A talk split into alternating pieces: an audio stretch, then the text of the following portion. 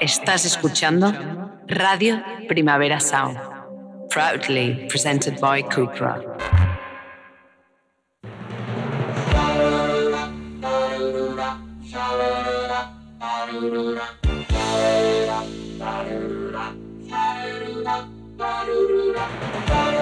Marea Nocturna, con Desire de Fez, Jordi Sánchez Navarro, Xavi Sánchez Pons y Ángel Sala.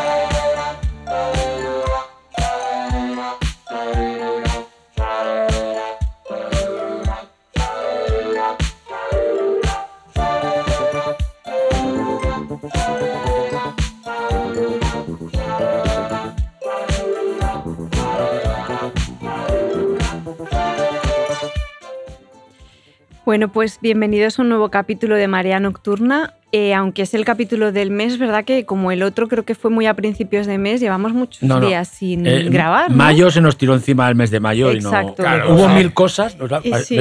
pasó por encima, nos pasó por, nos grabamos, arrolló. a final, grabamos a finales de. Grabamos eh, a abril. final sí. de abril, es verdad. Sí, Y, sí. o sea, echam- echábamos mucho, Mucho de menos, esto. sí. Les debemos uno, vete a saber, ¿no? Igual se puede recuperar en algún momento. Y ¿no? aparte Otro- que, que da bajón, ¿eh? porque, o sea, quiero decir, yo como oyente de podcast me da mucho bajón cuando un podcast que me gusta de golpe un mes no saca capítulo o si es semanal no hay. Estamos en deuda. Eh, ¿Sí o no? Hay una deuda ahí que resolver. Una deuda. que Bueno, resolver. hemos de decir que un poco no es una compensación, pero bueno, vamos a hacer un directo en julio que nos apetece muchísimo eh, en, en la fábrica, la antigua fábrica DAM se llama, ¿no? Si, no? si no lo digo mal, en Barcelona.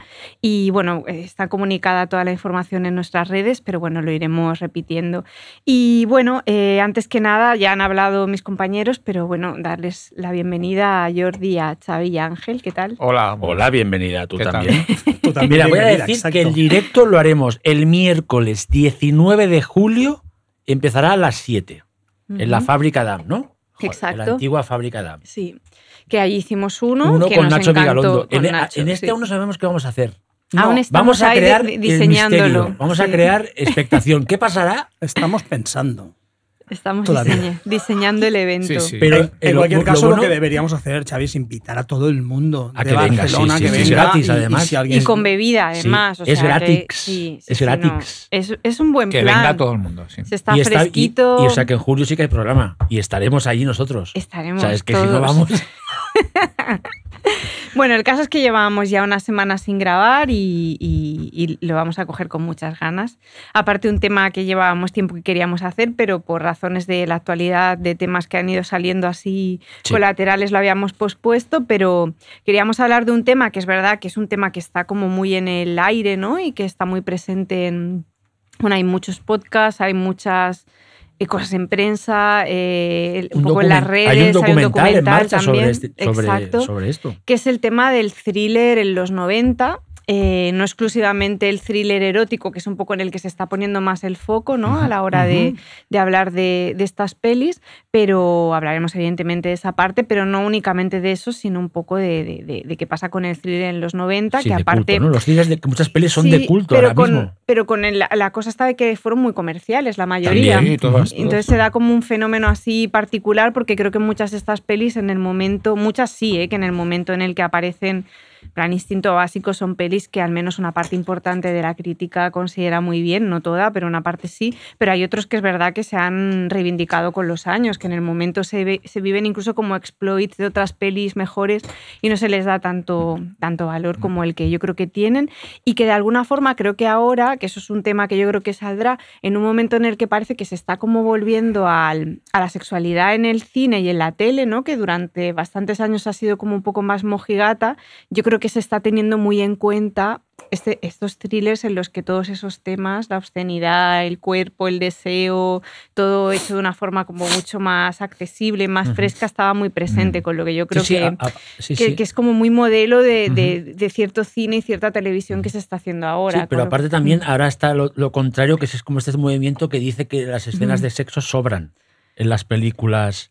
Pero yo creo Eh, que- de, de- de- de las películas y en las series, ¿no? Que no sé si es el protagonista de esta serie de Netflix, You, Ujú. El actor Sí. que dijo que él preferí, que él las, él no- como Que las quitaría. que las, que lo- que las quitó de la serie en plan, hombre, no sé. A ver. Pero luego, en cambio, está The Idol, ¿no? Por ejemplo. sí, la- por eso sí, sí. Nosotros nos gusta que haya escenas de Claro. ¿no? Que sí, por- Yo si- súper si fan del guion, sexo en las ¿no? pelis, o sea, y de hecho me yo parece, también. me parece Por eso, mojigato que, poco- sí, que el cine este niegue sí. algo natural, o sea, quiero decir una cosa que todo el mundo hace, o sea, no, no, no tiene sentido. Eh, con lo que, bueno, el, el- el deseo un poco era hacer un, un repaso a, a este tipo de pelis, ponerlas, en, ponerlas un poco en contexto, valorar las que más nos gustan y también lanzar eso un poco hasta qué punto, de qué manera han ido influyendo en, en, el cine de las décadas posteriores. Eh, yo creo que para empezar a hablar un poco del thriller de los 90, no está mal marcar un poco de dónde veníamos, ¿no? que, era que determina el thriller en los 80. Hay varias variantes, yo creo que una es todo el tema del thriller este de colegas, ¿no? de la buddy movie, de acción, un poco que determina parte del thriller de los 80, pero no sé quién se anima un poco a, a- a seguir por ahí. Bueno, Ángel mismo. No, bueno, en los 80, como todos, es, un- es una década que, que cuestiona o pone en, en solfa los géneros desde un punto de vista como es muy, eh, muy desestructurado, digamos. eh, el, el thriller de los 70 policial, serio, riguroso, a veces también eh, muy dramático y bastante cínico, pasa a ser un cine policíaco y de thriller muy divertido, lleno de ¿no? acción Mm. y con cierto, no sentido paródico, pero sí que se toman las cosas con mucho. El ejemplo típico siempre se pone arma letal, ¿no? Que viene a ser una versión de lo que podría ser Harry el sucio, ¿no? El personaje de Mel Gibson que se salta las reglas, el policía inconformista, pero desde un punto de vista, una óptica totalmente claro. diferente, ¿no? Mm. Y luego este concepto del buddy movie, también recuperado en cierta manera de los 70, pero los 70 mucho más duro. Con relaciones más complejas. y- Ahí tenemos una extraña pareja de polis, que era una comedia, pero era súper violenta Mm, y su- súper sí. salvaje, ¿no? Ahí pasaba una comedia, pues como todas las que habíamos visto de tipo, pues, el, eh, la, no solo muchas otras colegas a la fuerza, de, con Ujú. diferentes tipos de, de policías. Y luego hay otro, otros tipos de thriller, ¿no? Otros tipos de thriller que van asomando un poco en los 70, más adultos, que podía ser una, una revisitación del noir, lo que se empezó a llamar ya el neo-noir, ¿no? el que había estado también presente en, en los 70, grandes obras maestras como Lu- eh, Largo Adiós, Chinatown, Sí, pero que había dejado paso poco a poco a otro tipo de, de thriller y de concepción del negro y que resucitaría en los 90 una fuerza tremenda. Eh, y como precedentes en los 80 de esa boom que iba a haber en los 90 del neo-noir, yo citaría una película fundamental que es eh, Fuego en el Cuerpo, Qué buenísima. de. Lawrence Kasdan, que era un revisionista, ya hizo el guion de, de- de mu- de muchas películas de grandes blockbusters como El Imperio Contraataca, eh, En Busca de la Arca Perdida también, ¿no? Eh, estaba metido. Eh, bueno, Kasdan es un, un guionista, pero como director pasó a ser un revisionista del género, de todos géneros muy potente. Y en Fuego del Cuerpo no era más que un- el cartero siempre llama dos veces, digamos, ese modelo de James G. McCain, que tantas veces haya, eh, de una manera u otra se ha llevado al cine, directa o indirectamente, con grandes estrellas del momento, William Hart y Kathleen Turner, y un ambiente tórrido, digamos, ¿no? Es decir, las escenas de, de sexo, de sexualidad. Sí, sí, es como siempre. De hecho, hacía, lo sí. explíci- ha- hacía explícito lo que, Lo- lo que antes en no, el sí. cine noir Sí, sí. Bueno, de toda la sí, vida. ya lo había Sí, hecho sí. un poco el cartero llama dos veces eh, Bob Raffleson en los Sí, 70, que, que una película bastante, ya casi en los 80. También sí, con mucha carga con mucho sexo, sí. pero bueno, el, el fuego del cuerpo, un tipo de sexo además con, con, con cierto cualité, ¿no? Es decir, de escenas que son muy, muy estudiadas, muy deliberadas. Y, y sobre todo adulto, ¿no? Protagonistas adultos, que era algo, algo poco habitual en los och- 80. Y luego hay una película fundamental en los 80 que coge elementos del slasher de moda, en cierta manera, de, coge muchos elementos, pero en clave de gran producción, con grandes estrellas también, y un tono adulto, no tan teenager como hacía el slasher, que es Atracción Fatal. Una película que arrasa en la taquilla, provoca debates y comentarios por doquier ya en aquella época, y que empieza Michael Douglas con su peculiar relación con las mujeres durante en el, el cine durante casi dos décadas.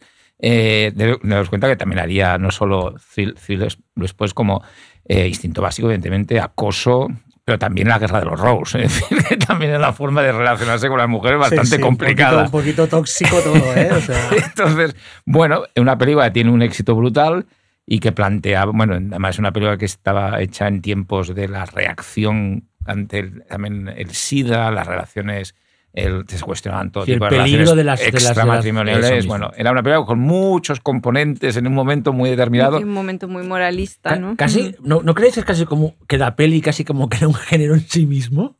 Que Atracción Fatal, Sí. aparte de entrar en la cultura popular, o sea, como Atracción Fatal ya todo el mundo sabe qué, qué, qué significa, ¿no? Como que crea, no creo que es como que ya hemos visto muchas películas de no de alguien que viene fuera de, la, de una familia, entre comillas, feliz, que se mete en medio y lo pone difícil, pero esta concretamente es como, ¿no? Sublima todo, todo Sí, no sé si qué eh, piensas. No, no, desde luego. Lo que hacía era, lo que hacía un poco es recoger, recoger eh, eh, cosas parecidas que hay en otra, por ejemplo la de Eastwood, ¿no? Play Misty for Me, es decir, esta Sí, idea sí. de la relación obsesiva, del, stalk, del stalkeo, ¿no? De, de- de la, la persona que se obsesiona con alguien, pero en este caso la lleva a límites muy interesantes. Primero, son dos estrellas del momento, ¿eh? Son dos estrellas. Segundo, juegan directamente a la controversia, es decir, no es difícil pensar Al amarillismo, ¿no? Sí, no es difícil pensar en, por ejemplo, mm, qué hace Michael Douglas, el personaje de Michael Douglas con el personaje de Glenn Close cuando tiene una vida con esa chica, esa mujer y esa hija. Es decir, eh, eh, ponía en solfa una serie de eh, comportamientos muy, de una manera muy, muy, directa, confrontándolas directa, directamente con, al espectador. ¿no? Y luego, bueno, lo que es conflictivo de la película, desde luego, es el retrato que hace de las relaciones. Y hablábamos de una ola moralista. No sé si es eh, atraviesa una ola moralista. Efectivamente, es así, pero la película, el tío se va de rositas. Es, es muy claro, importante. eh, ¿eh? la villana es ella, Es la villana importante. es Glenn Close. O sea, eso, eso- eso es lo, lo chungo de esa peli, que es lo que te iba a preguntar, porque no la re- o sea, hace mucho tiempo que no la veo. Mm. Yo la recuerdo muy pero bien la- porque la he visto hace La poco. movida de la peli era que, que el tío encima la- era la víctima, ¿sabes? Y es como, bueno, no perdona, solo eso, o sea, no, no, sí, sí, no, no solo eso, sino Claro. que finalmente, bueno, esto es un clásico con lo cual se puede contar al final, Mm.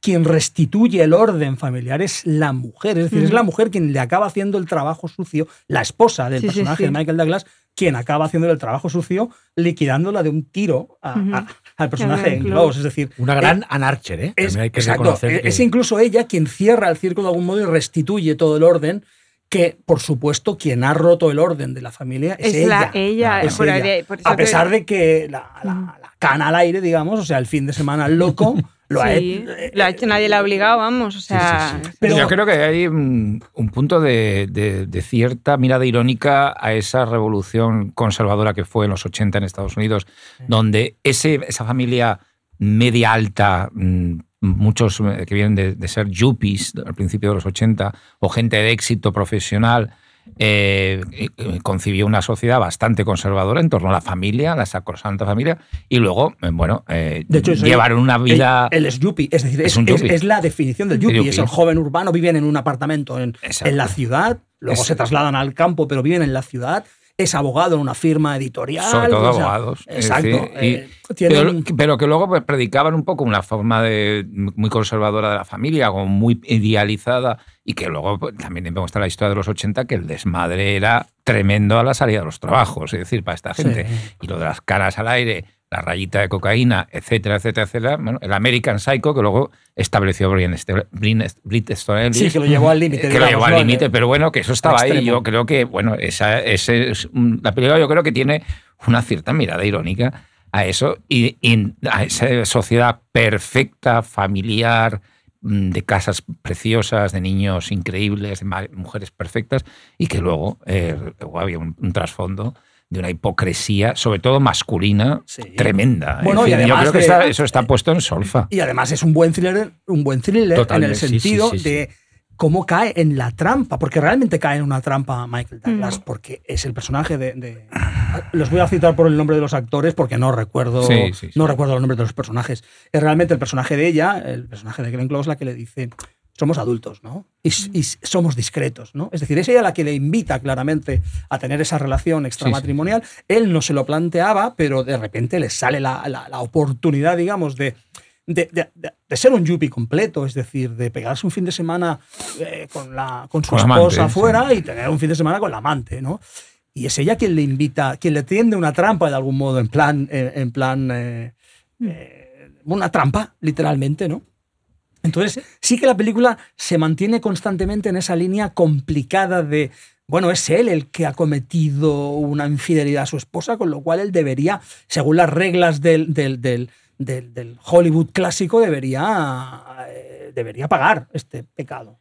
Y lo paga, pero momentáneamente. Tiene un pequeño, un pequeño em, eh, calvario, una pesadilla, una pesadilla un pequeño calvario. No llega. Sí, yo, sí, no sí, sé si- sí. yo de todos modos no sé, porque no la he vuelto a ver, pero tengo la sensación de que es un poco más una interpretación que hacemos desde ahora. O sea, yo creo que en el momento la peli es, era algo como habitual, ¿no? En el, en el thriller y sobre todo de esta época, que la mala era la tía que rompía el matrimonio. O sea, que era como una especie de cliché pero- de, de, de- de Sí, telefilme, poco pero que bueno, también no está, deja de ser que había trascendido era una a... fatal, Sí, eso ¿no? mismo, es que la fe una fatal Sí, del sí, cine sí. negro siempre la ha demonizado. La mujer, como Mm. no, encima, ¿no? Es Claro, mujer como pasa que, en que este si lo ves desde ahora ¿no? Mm, y lo analizas desde ahora, sí que dices, vale, pues ahí había un retrato pues, de la sociedad determinado y es verdad, pero creo que en el momento no hay una. Yo creo que de- en el momento en que se hace la peli no hay esa voluntad crítica o satírica, sino que es un retrato de cómo se veían los personajes femeninos en el cine. Pero a la vez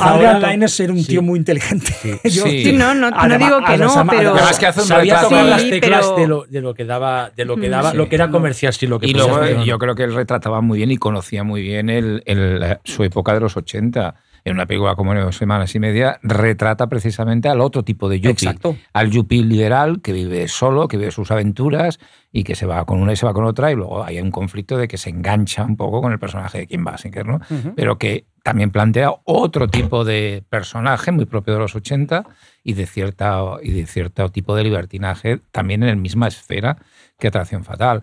Y daros cuenta que luego se toma un poco la revancha en favor de la mujer, una película más, más eh, posterior, que es una proposición indecente, donde un poco donde la que rompe ese, ese estado sacrosanto es ella aceptando la proposición de Robert Redford eh, y ahí, se hace- ahí juega un poco con la posición también de la mujer, ¿no? En el, en- digamos que, bueno, ya- Con el poder de la el mujer poder en de la este mujer. caso, ¿no? Sí, que es un, dire- un director que, que mm, ha ido analizando muy bien estas situaciones de relación de la época y del, del equilibrio de poderes dentro de la pareja, ¿no? Dentro de, la- de una pareja de clase, repito, media alta. Es un director que siempre ha hecho atención a los burgueses, digamos, americanos, que para, para nosotros son ya casi gente de mucho dinero, porque ayer son Bueno, son profesionales altamente. Sí, aquí, pero aquí en España es mucho dinero. Sí, sí. Es decir, eh, allí son clase media alta, pero aquí son, eh, y en esa época más, posiblemente.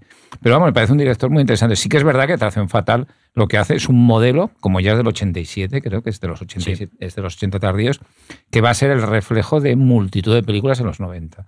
Esa familia en peligro por alguna acción externa, sea culpa de uno, culpa de otro o culpa del entorno, pero que se pone en peligro ese, esa- es- ese núcleo familiar o de pareja eh, que se establece en muchos modelos de películas de, de los, de los 90, ¿no? Es decir, que va a, ser- va a tener una trascendencia brutal, quizá también por su éxito, que fue espectacular.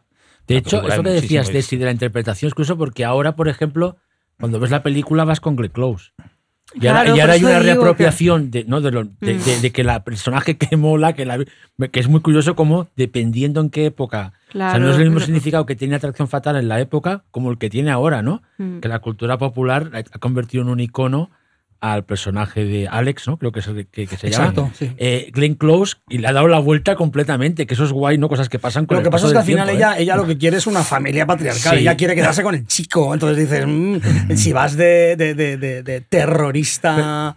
Pero, eh, pero yo creo que lo que hace muy bien Adrian Lyne en este tipo de películas, ¿eh? como después hizo en Infiel también, ¿no? que era un remake, Sí, es que como que juega así como esa ambigüedad moral que Pero tienen muchos directores eh, de, esa, de, esa, de esa época, de los 80, 90, para que el espectador haga su complete, o sea, él analice quién es, quién es, qué está bien, qué está mal, quién es el bueno, quién es el malo, a un nivel muy de salir del cine muy tribunero, Mm. ¿eh? Pero que el tío sabía jugar, ¿sabes? no, es que Pero para eso está muy que- bien, es que para eso, Sí. para eso servía el cine. Eso ¿eh? También en esa época. yo Yo creo no que la ambigüedad moral no está mal. Ya, yo creo que es bueno, más ambigua. A mí Infiel me parece una peli extraordinaria y sí que me parece Somos una muy peli fans, ¿verdad, de es Infiel? buenísima. Para mí no ahí le da la Y- vuelta. Y, sí que me parece una peli ambigua. Ahí sí. Sí. que me parece una peli que, A que mí a mí no las otras no me parecen ambiguas. Me parece que, Ángel. que, las, que les puedes proyectar una lectura u otra en función de las épocas, pero no me parecen tan ambiguas como, como Infiel, que sí que creo que es una peli que, que ahí ha puesto por Hombre, otras porque cosas. Chabrol ya lo era. Sí, es verdad que el remake. Muy- Claro, es que hablar de thriller eh, erótico sin hablar Bueno, de a- Chabrol. Y eh, una serie y ahora, burgués, burgués. y Han burgués. hecho la serie que no la he Pero- visto, y no la sé. peli es culto absoluto. Nos O sea, faltará es una, po- una clásico pata, ¿eh? ejemplo de, thriller de los 80 de culto, ¿no? Sí. Que ha pasado. Bueno, Infiel es de más, más adelante. Sí, no, no, estoy hablando de Infieles Fatal. de la- Ah, vale, Atracción Fatal sí, es- sí. Es puro culto. Sí, por lo corto, pero que además una película que de inicio fue arrasó. Es decir, no fue una película que no vio la gente, no, no, fue la película más taquillada, más taquilleras del año en, en el 87. Y varias nominaciones a Sí, Oscar, por sí, supuesto. sí, y- y tuvo- Ahora, yo no tengo tan claro que Adrian Lyne eh, intente que empaticemos con Glenn Close. ¿eh? Yo desde siempre vi en Glenn Close un personaje que dentro de, de que, es, que para mí es víctima, en cierta manera, de, de lo que pasa y me da cierta, pero desde un punto de vista muy actual. Pero la- el retrato que hace de, de Glenn Close es bastante poco empático. Por eso digo que yo Es no una- veo la a ver, ambigüedad con todo el respeto del mundo y con es toda la cualificación, Es es la villana de la peli, Claro. sí. y la interpretación histérica, y la sea, interpretación de es tirando es- a eso a Claro, hacer una histeria y. una Bueno, hay, numerazos, ¿no? Sí, Monta números sí. y Sí, tal. claro, claro, claro. No- es una mujer de, de- muy dentro La- de que la el parte nivel de lo que haga él es Dios. Pero en ese nivel la película es extraordinaria. Es Sí, decir, sí, sí, cómo yo con. Con- la propia puesta en escena, con, con- con- soluciones muy, muy, muy, muy, muy clasiquitas y muy, muy comedidas, ¿no? Eh, La primera vez que descubrimos que eh, ella, en plan, tiene una actitud así como muy modosa y muy, muy, muy afable, pero que se ha cortado las venas, tal y como lo expresa, tal y como lo plasma en imágenes Adrian Lyne, es una genialidad, ¿eh? es, es una cuestión de, un estilazo, un estilazo que se ha perdido, ¿eh? ese, ese tipo de exposición tan, tan clara, tan bien hecha y al mismo tiempo tan enigmática, ¿no? Tan, con tanto misterio, ¿no? Yo no he llegado a ver la última, que este retorno que hizo él, ¿no? Yo, Deepwater. yo, sé- yo la defiendo, pero, Pero no- no- pero no- creo que la defiendo pero porque nos soy la muy recomiendas, fan de... ¿Nos la recomiendas? Sí, sí, sí. Porque es un retorno a este tipo de, de Sí, y old sin school, ¿no? ironía, sin, es súper pura. O sea, es, es Adrian Lyne como siempre, pero ahora. O sea, a mí me pareció muy interesante. esa Adrian peli. Lyne, que por cierto era bestia negra de la crítica, ¿eh? era como... Totalmente, Claro. totalmente. Eso lo tenemos Pero, todos. pero es que esto Lo es otra cosa, a mí esto es una cosa que me tiene loca, que son los, los, los olvidos estos de directores que toda la vida se han dicho pestes de ellos y de golpe se decide de un momento a otro que molan y es como, Bueno, pero, ya, los- pero a ver, pero o sea, lo reivindica otra generación, ¿eh? Los que en no, su día... y también en su gente que en su momento- No. lo reivindicó, ¿eh? No te creas Mm, que bueno, Ah, no, pero- gente que lo reivindicó en su día sí, pero la gente que en que su no, día y que en su día no, también luego es No, como que no Jane he- Campion, por ejemplo. Jane Campion es una directora que... que no, No, no pero hablábamos bueno, de en este sí, caso. sí, no, pero por ejemplo, te pongo un ejemplo. Jane Campion que tampoco está mal porque hizo In the Cat, que de alguna forma sí, también la podemos mismo, o meter sea, en esto. Sí, sí. Pero mm, es una directora que, que le, le han dado de collejas, o sea, está, o sea, cada vez que estrenaba una peli, el, el piano era cursi, todo el mundo se reía de la peli. yo recuerdo que muchas. y- Fue como alabada para por la hacerla crítica al piano, como- ¿no? No, no, no. Ay, no, ahora, no, a mí me gustó. A mí me La, gustó. cri- la crítica Sí, la- rajó, la rajó. película- Vale, vale, vale, una película vale, sí. Al menos la española, ¿eh? No sé la, la, la Cuando- interna- internacional, Cuando pero siempre aquí- ha sido una película extraordinaria, Sí, un melodrama sí. extraordinario. Eh, Pero es una peli es gran Pero es película. una peli que se rajó muchísimo. Y In the Cat se rieron, Bueno, In the Cat sí que fue pero a lo loco. Y de Holy Smoke se rieron de una manera sí. brutal. Digamos que, que el momento en que el piano tiene un éxito internacional potente, que era poco-. Un poco raro para una película como aquella, y que es nominada a un montón de Oscars y además gana varios, eh, empieza a, a la caza y captura de Jane Campion. Eh, que eso ha pasado muchas veces. Cuando una película o cuando un autor es abrazada por el establishment, un poco la crítica, cierta crítica que la había aplaudido hasta que no era conocida, se la carga. Y sigue Mm. pasando hoy en día. ¿eh? Eh, eh, voy a decir un nombre que yo no me gusta la película que ha hecho mainstream para nada, pero Chloe Zhao. Chloe. Zhao estaba siendo aplaudida de momento. Ahora que se ha metido a hacer Marvel ya es el horror. Chloe Zhao, con un poco de razón, ¿eh? porque el Eternals a mí, para mí es un horror. Pero, el, pero es, un- sintomático. Sí, que es una ¿eh? manera de, de funcionar de sintomático cierta que, crítica, ¿no? que sí, que empiezan a... eh, cuando alguien le abraza el establishment, abraza a un director de estos o directora, mm, como que era un poco independiente tal, y luego va la crítica y le empieza a cascar. Mm. Es decir, y a, a, a Bueno, Jane Campion Sí.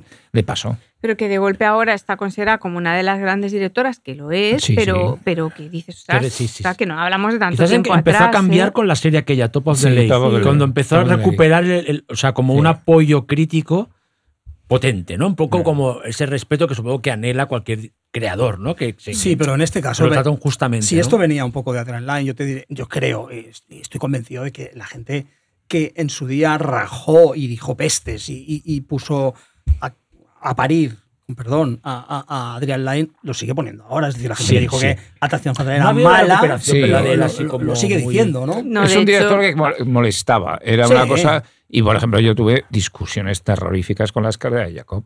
Y ahora buena, de ¿eh? Jacob sale en las listas de las mejores películas de terror De de, de los. Pero no es buena. un director bien considerado, No, pero- ¿eh? pero- Adrian no, no, Lane. no. Ahora igual con este revival 90 No, no, de golpe se pone en el mapa, no pero no es un no, no. director considerado. Posiblemente la mejor considerada ha sido en este momento La escala de Jacob. Sí. Sea la película que más unánimemente es considerada y, fue un- y, y quizá porque también su, su carácter de fracaso. ¿eh? Es decir, que fue un Pero es que, eso- fracaso es que en el fondo, es que en el fondo es que aunque no lo parezca, es un tío muy extremo. Porque a mí su Lolita me flipa. Me parece una cosa chaladísima.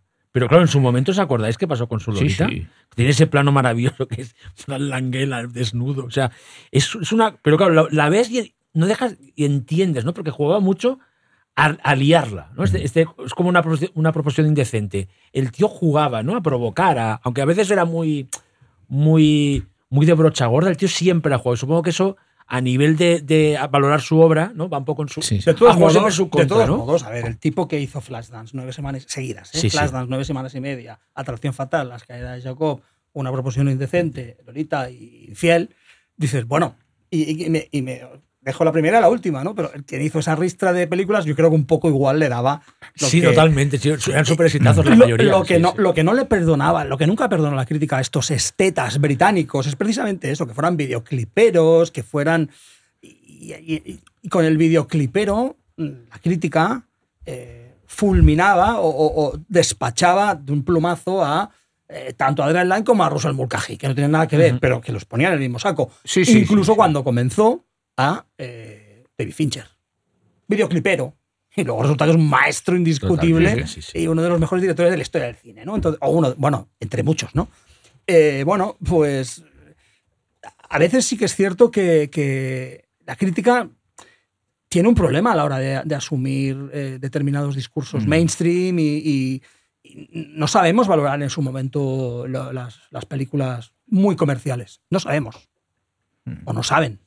Además que Alain, ¿no? Que tiene muy buenas decisiones visuales. No sé, bueno, con el tiempo se le va a reconocer, ¿no? Aparecerá Sí, la, la- la recuperación. Yo creo que eh, su importancia dentro del cine de los 80 y de parte de los 90 es clarísima. Es decir, Ujú. eso está ya su importancia comercial, su, su, su influencia en. Porque Atracción Fatal, lo estamos diciendo, es una película que crea escuela, mm, crea, abre puertas dentro ya de unos de varios géneros, el thriller, el slasher, ¿no? Mezcla algo que va a seguir ahí en, en los 90 con muchísima fuerza. Es decir, con lo cual. mm, Vamos, sí que es Bueno, un director de mucha influencia lo es que láser, hizo. pero solo sale un cuchillo en toda la película. Sí, ¿eh? pero bueno, es una sola escena pero de cuchillo. tiene algo. Sí, pero que sí tiene que- al- es trasladar sí un que poco la idea del slasher con, con, el, con lo adulto, ¿no? Porque en los 80 era todo pues el, el típico modelo de Mm. slasher que todos conocemos, ¿no? Y él intenta hacer algo que en el fondo es un con un punto de porque sí que me acuerdo que la película llevaba fama que mm, yo que era bastante yo ya tenía una edad que daba miedo a la gente, ¿no? Que, que que asustaba, sí que tiene un par de sustos. Hay un momento que da miedo. Sí, la sí, película. tiene sustos. Tiene- jugaba con elementos de susto, de terror, de De escarilla. hecho, de hecho, tiene un momento casi fantasma de la ópera, donde ella es, es como merodea las cosas, Sí, ¿no? sí. Es, es una merodeadora, ¿no? Que por cierto, mm, ella vive precisamente en un sitio eh, que hay como una especie de, de sitio extraño donde hay una gente con un fuego en unos bidones ca- mm, con carne y tal. Vive como en una zona, como en, el distrito de la carne, ¿no? Es decir, mm, incluso tiene esos, esos puntos de película de Cliff Barker Totalmente, directamente, sí, ¿no? Sí, sí, sí, sí. La- la- Como un submundo. la mujer esta sí, que sí, vivía sí. en el distrito de la carne. Bueno, ¿no? es que ese distrito era en Sí, esos años sí. muy polémico. Sí. Aparte, eh, también Luego estaba, tuvo una, toda una renovación. Sí, y todo, demás. todo el Pero tema escucha, de la. que me, he quedado flipando. ay, ¿Qué es esto tema- del distrito de la carne? Ya, El estoy- el- el el mit- mit- es Es que ahora me dejáis alucinado. Existe el distrito No, no, no, explicarme un poco porque Pues esta es un distrito donde estaban los mataderos, digamos, los, donde distribuían la carne a Nueva York. Nueva York, vale. Sí, y donde, entre otras cosas, había uno de los, de los centros de, locales gays más potentes de Nueva York. De hecho, a la caza de William Friedkin Pasa se ahí. desarrolla Vale, vale, allí. Y que con todo el, tema.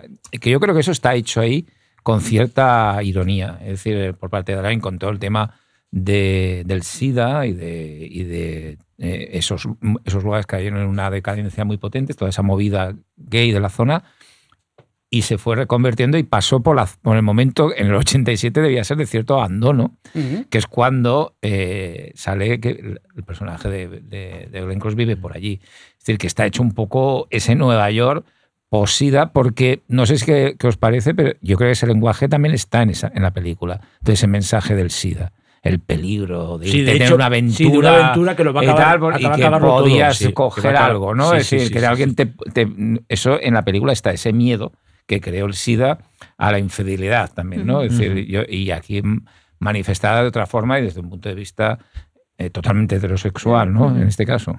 Oye, nos ha quedado una reivindicación de Adrian Line increíble. Que no veas. Sí, ¿Quién sí, iba a no creas, decir no que el, el retorno de Marea Nocturna sería casi no sé, un- 20 un- minutos diciendo lo bueno? Adrian que es muy Lyne. bueno, tío. fatal. Que es muy bueno, ¿no? ¿Qué título el título fue el más imitado de la historia del cine junto a Instinto Básico. No está nada mal ninguno de los dos, en cualquier caso.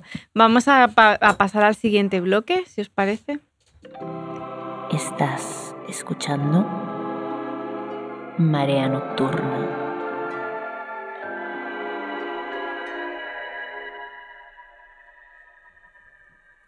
Igual para no, eh, a raíz de Fuego en el Cuerpo, Atracción Fatal, para no enzarzarnos ya con todo lo que es el thriller como más erótico, más sexual, eh, para un poco variar y que no se nos no, no acabemos hablando todo el rato de las mismas pelis. Igual sexo haría- todo el rato, no, dilo, dilo. no, básica- no, porque sé que, que te enzarzas en tres pelis y te olvidas del resto. Sí, o sea sí, que sí. vamos a ponerlo un poco en pausa para hablar de otro tipo de thriller de los que marca, que determina los 90, que son eh, el psicothriller, ¿no? La película de Sí. asesino en serie y, y que yo creo que el punto de partida son básicamente dos pelis muy claras, ¿no? Que son dos obras maestras absolutas, que son El silencio de los corderos y, y Seven, ¿no? Y que son muy influyentes y yo creo que las dos a nivel de concepto, a nivel visual, para mí lo que pasa con Seven es escandaloso, ¿no? Que directamente son exploits puro y duros de, de, de la peli, del, de todo, ¿no? De la estética, del perfil de los investigadores, de, de la secuencia de crímenes, eh, y ahí aparecen un, Un modelo a imitar. Sí, Sí, sí, sí. un Bueno, montón sí, de sí, pelis. Es que se- ya, ya hablamos de ella en, el, Mm. en el especial del cine de los 90. Ujú. Es que es así. Sí, sí, sí. que Bueno, no- sí, es, es, es fundamental. Aparte, en lo que pasa un poco en los, en los 90 es que empieza la década. Eh, en los 80, lo que hemos dicho, ha habido mucho cine de terror, ha habido mucho psicópata, pero de una manera, pues sí Jason, que sí, eh, el, el de la máscara de Halloween, el, el Michael Myers, el. Freddy, ¿no? Bueno, Freddy Krueger. Pero todo era muy teenager, todo era incluso muy, fan- muy de, de género fantástico, Freddy Krueger sobre todo. Pero claro, y empiezan los 90 y aparece una película sobre... Hay psicópatas, porque hay varios, y, y es absolutamente adulta, seria, Ujú. y encima gana cinco Oscars. Ujú. Y ¿no? gore, Es decir, que es algo además. como que nadie se lo esperaba, porque es un poco la tendencia de los 90 de prestigiar el género. Pasa con Drácula de Coppola respecto al Mm. terror, con entrevista con el vampiro, películas como muy grandes, con de, de- de- de productoras potentes, de estudio, y que prestigian un poco ciertas maneras que ya existían en los 80, pero que habían pasado más por un tamiz mucho más eh, de Festivo, cine más popular. Mm. Y bueno, El Señor de los Corderos marca esa puesta de largo del psicothriller eh, con una película que ya venía de una novela de mucho éxito, sí. es una adaptación de Thomas Harris de muchísimo éxito y que además gana Oscars que no son propios de, de- De una peli de, de- género. de Oscars puro, de interpretación Mm, y de sí. guion Mm. adaptado, ¿no?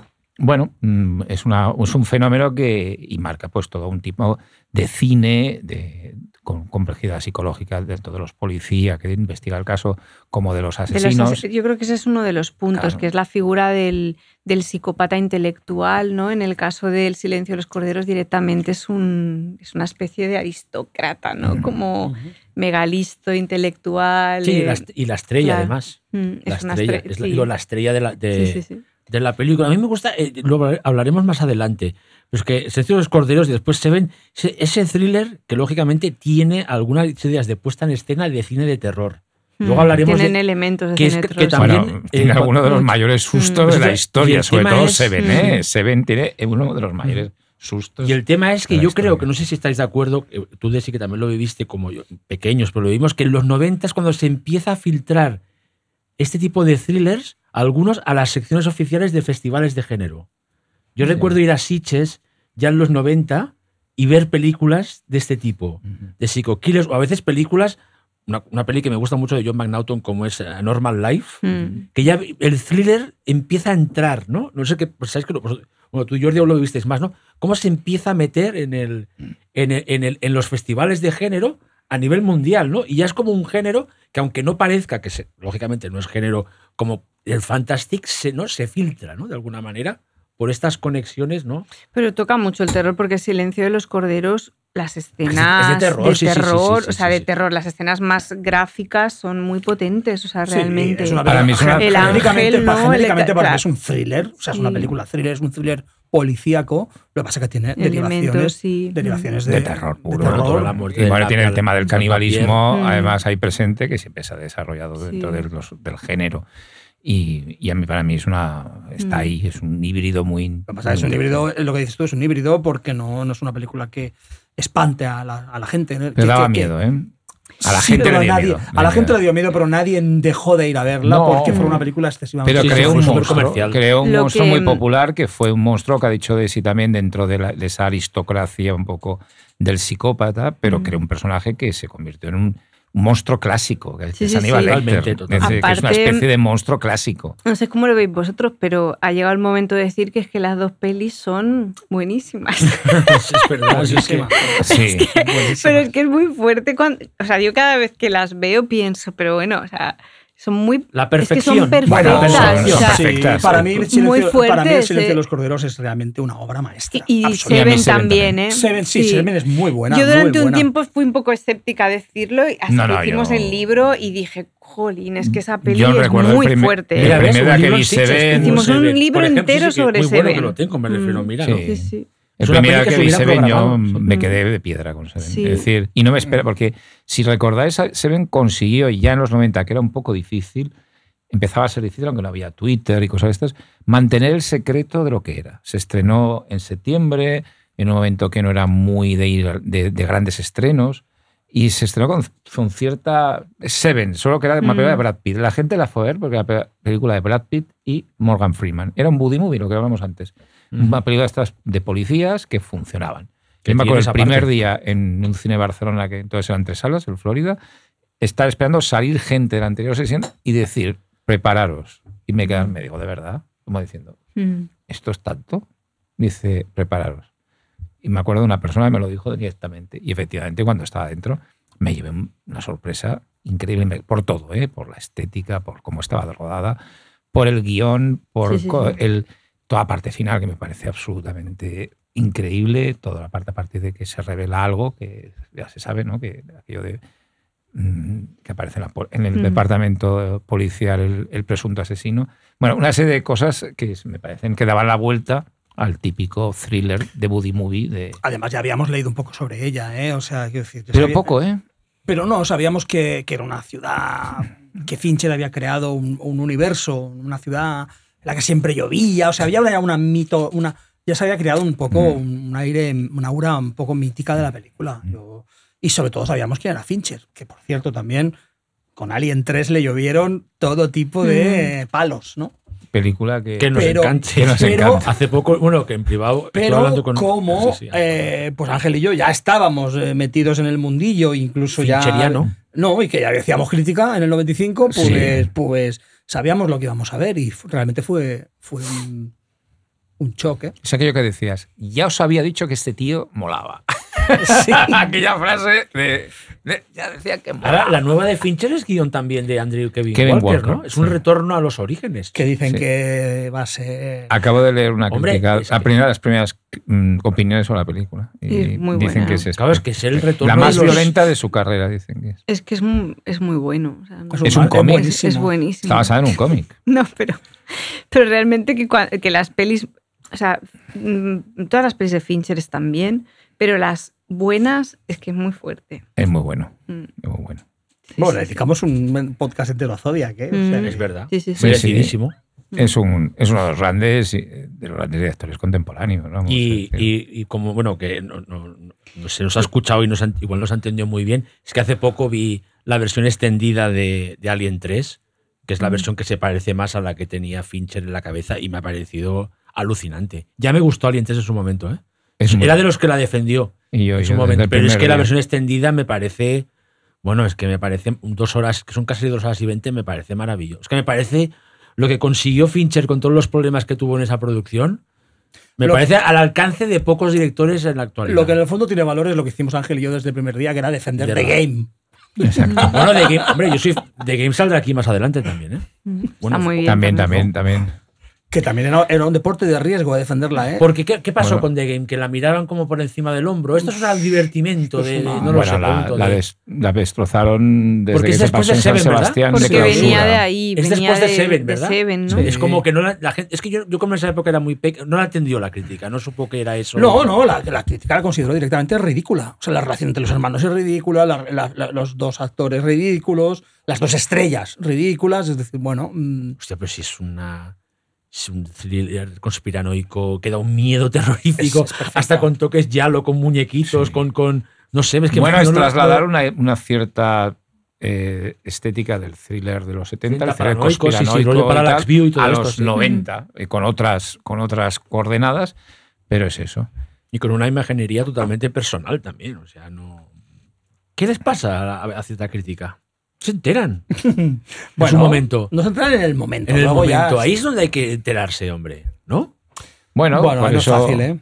por eso está. Bueno, está Bueno, algunas de las de, la, de todas las explotaciones de Seven se llevaron todas, no- bueno, notables palos por parte de la crítica, como Copycat, Jennifer, E- o Jennifer Pero Copycat que no está mal, ¿eh? No está mal. No, no, Copycat está muy bien. A ver, yo sí. le voy a decir una cosa aquí, que lo- el otro día lo hablábamos con Ángel.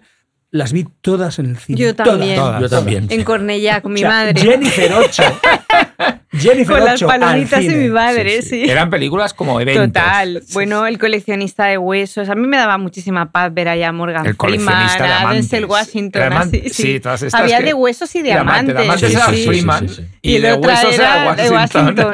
La era dorada era- del psicothriller comercial. Sí. Pero es que eran películas como muy bien, muy bien Muy construidas. bien Y con- paquetado. y con pasta, ¿eh? Sí, Y con sí, pasta. Y con sus pistas ahí de, bueno, no, no, yo, yo me las Y tampé todas. actorazos, actorazos. Sí, claro, no, es que no, tenían total. todos en cualquiera de estas películas, Copycat, Sigourney Weaver, Holly Hunter. Una Mm. película con- muy protagonizada por mujeres, que era algo era un poco extraña, ¿no? Es decir, seguía un poco la, lo del silencio de los corderos, el que fue la, las protagonistas pues eran Y una con mujer. Harry Connick Jr. dando mucho miedo. Sí, dan mucho Qué miedo. grima, Dios mío. Y Cuando hoy- era una estrella en ese momento, ¿no? le llamaban que era el próximo Frank Sinatra. ¿Dónde estás ahora, Harry Connick? Jennifer ¿Dónde 8, estás? que me Sí. parece una película muy interesante. Fantástica. eh, con- muy, muy oscura, muy, muy, muy atípica, eh, que más conectaba con ese tema de, la- de las protagonistas ciegas, ¿no? que hemos hablado también en este Mm. programa con, a propósito de dos películas de, Sí. de- que han salido aquí de Audrey Hepburn y de Mia Farrow hace Ujú. poco, sobre la oscuridad y terror ciego, y que conectaba con una película de Madeleine Stowe de la época también, que era Blink. Eh, Solo en la penumbra, ¿era? Sí, sí, solo en la penumbra. Que también era muy interesante. Es decir, que bueno, que, que eran. Y bueno, Jennifer 8 estaba Uma Thurman y Andy García, Y que en ese momento está. Andy García una estrella. tope, sí. Ahora ya, mm, ya no es lo mismo, pero Andy García era una estrellaza Mm. que había hecho el Padrino 3. Es decir, que no. Y luego estaba. O Los Y Intocables. Thurman, que estaba increíble. Increíble. Mm. Es decir, que eran películas con, con mucho. Y, y que casi todas funcionaban muy bien en taquilla, curiosamente.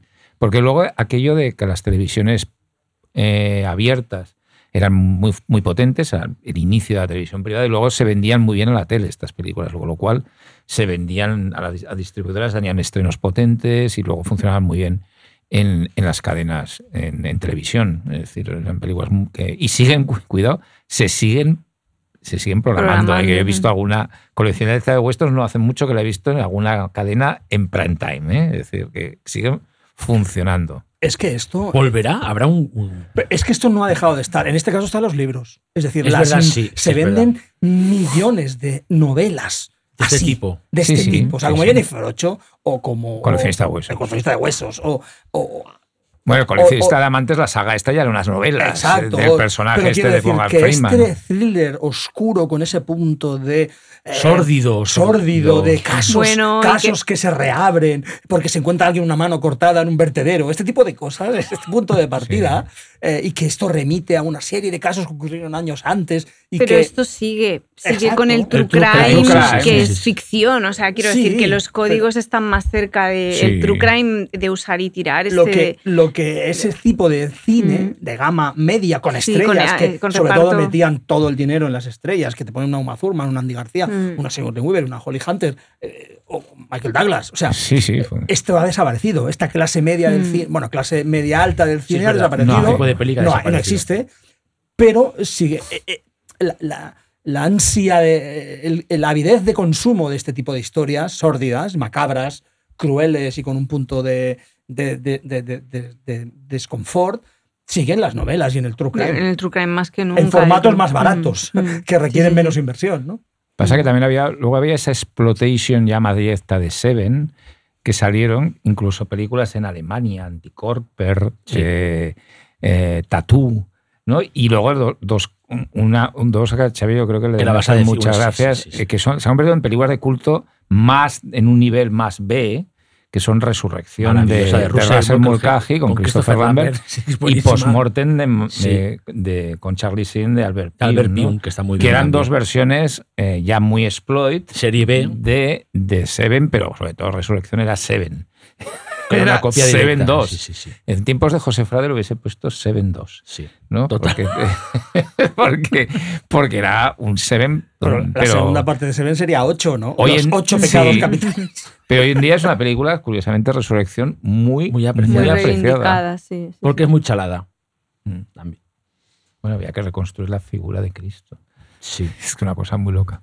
Bueno, también muy novelesco, ¿eh? es decir, este tipo de argumentos está en, en- este caso sí que la, la- la- la literatura, digamos, de, de- de estación de tren y de aeropuerto ha funcionado como, IMAX, como laboratorio de IMAX de, de este tipo de cine durante muchos años. sí, sí.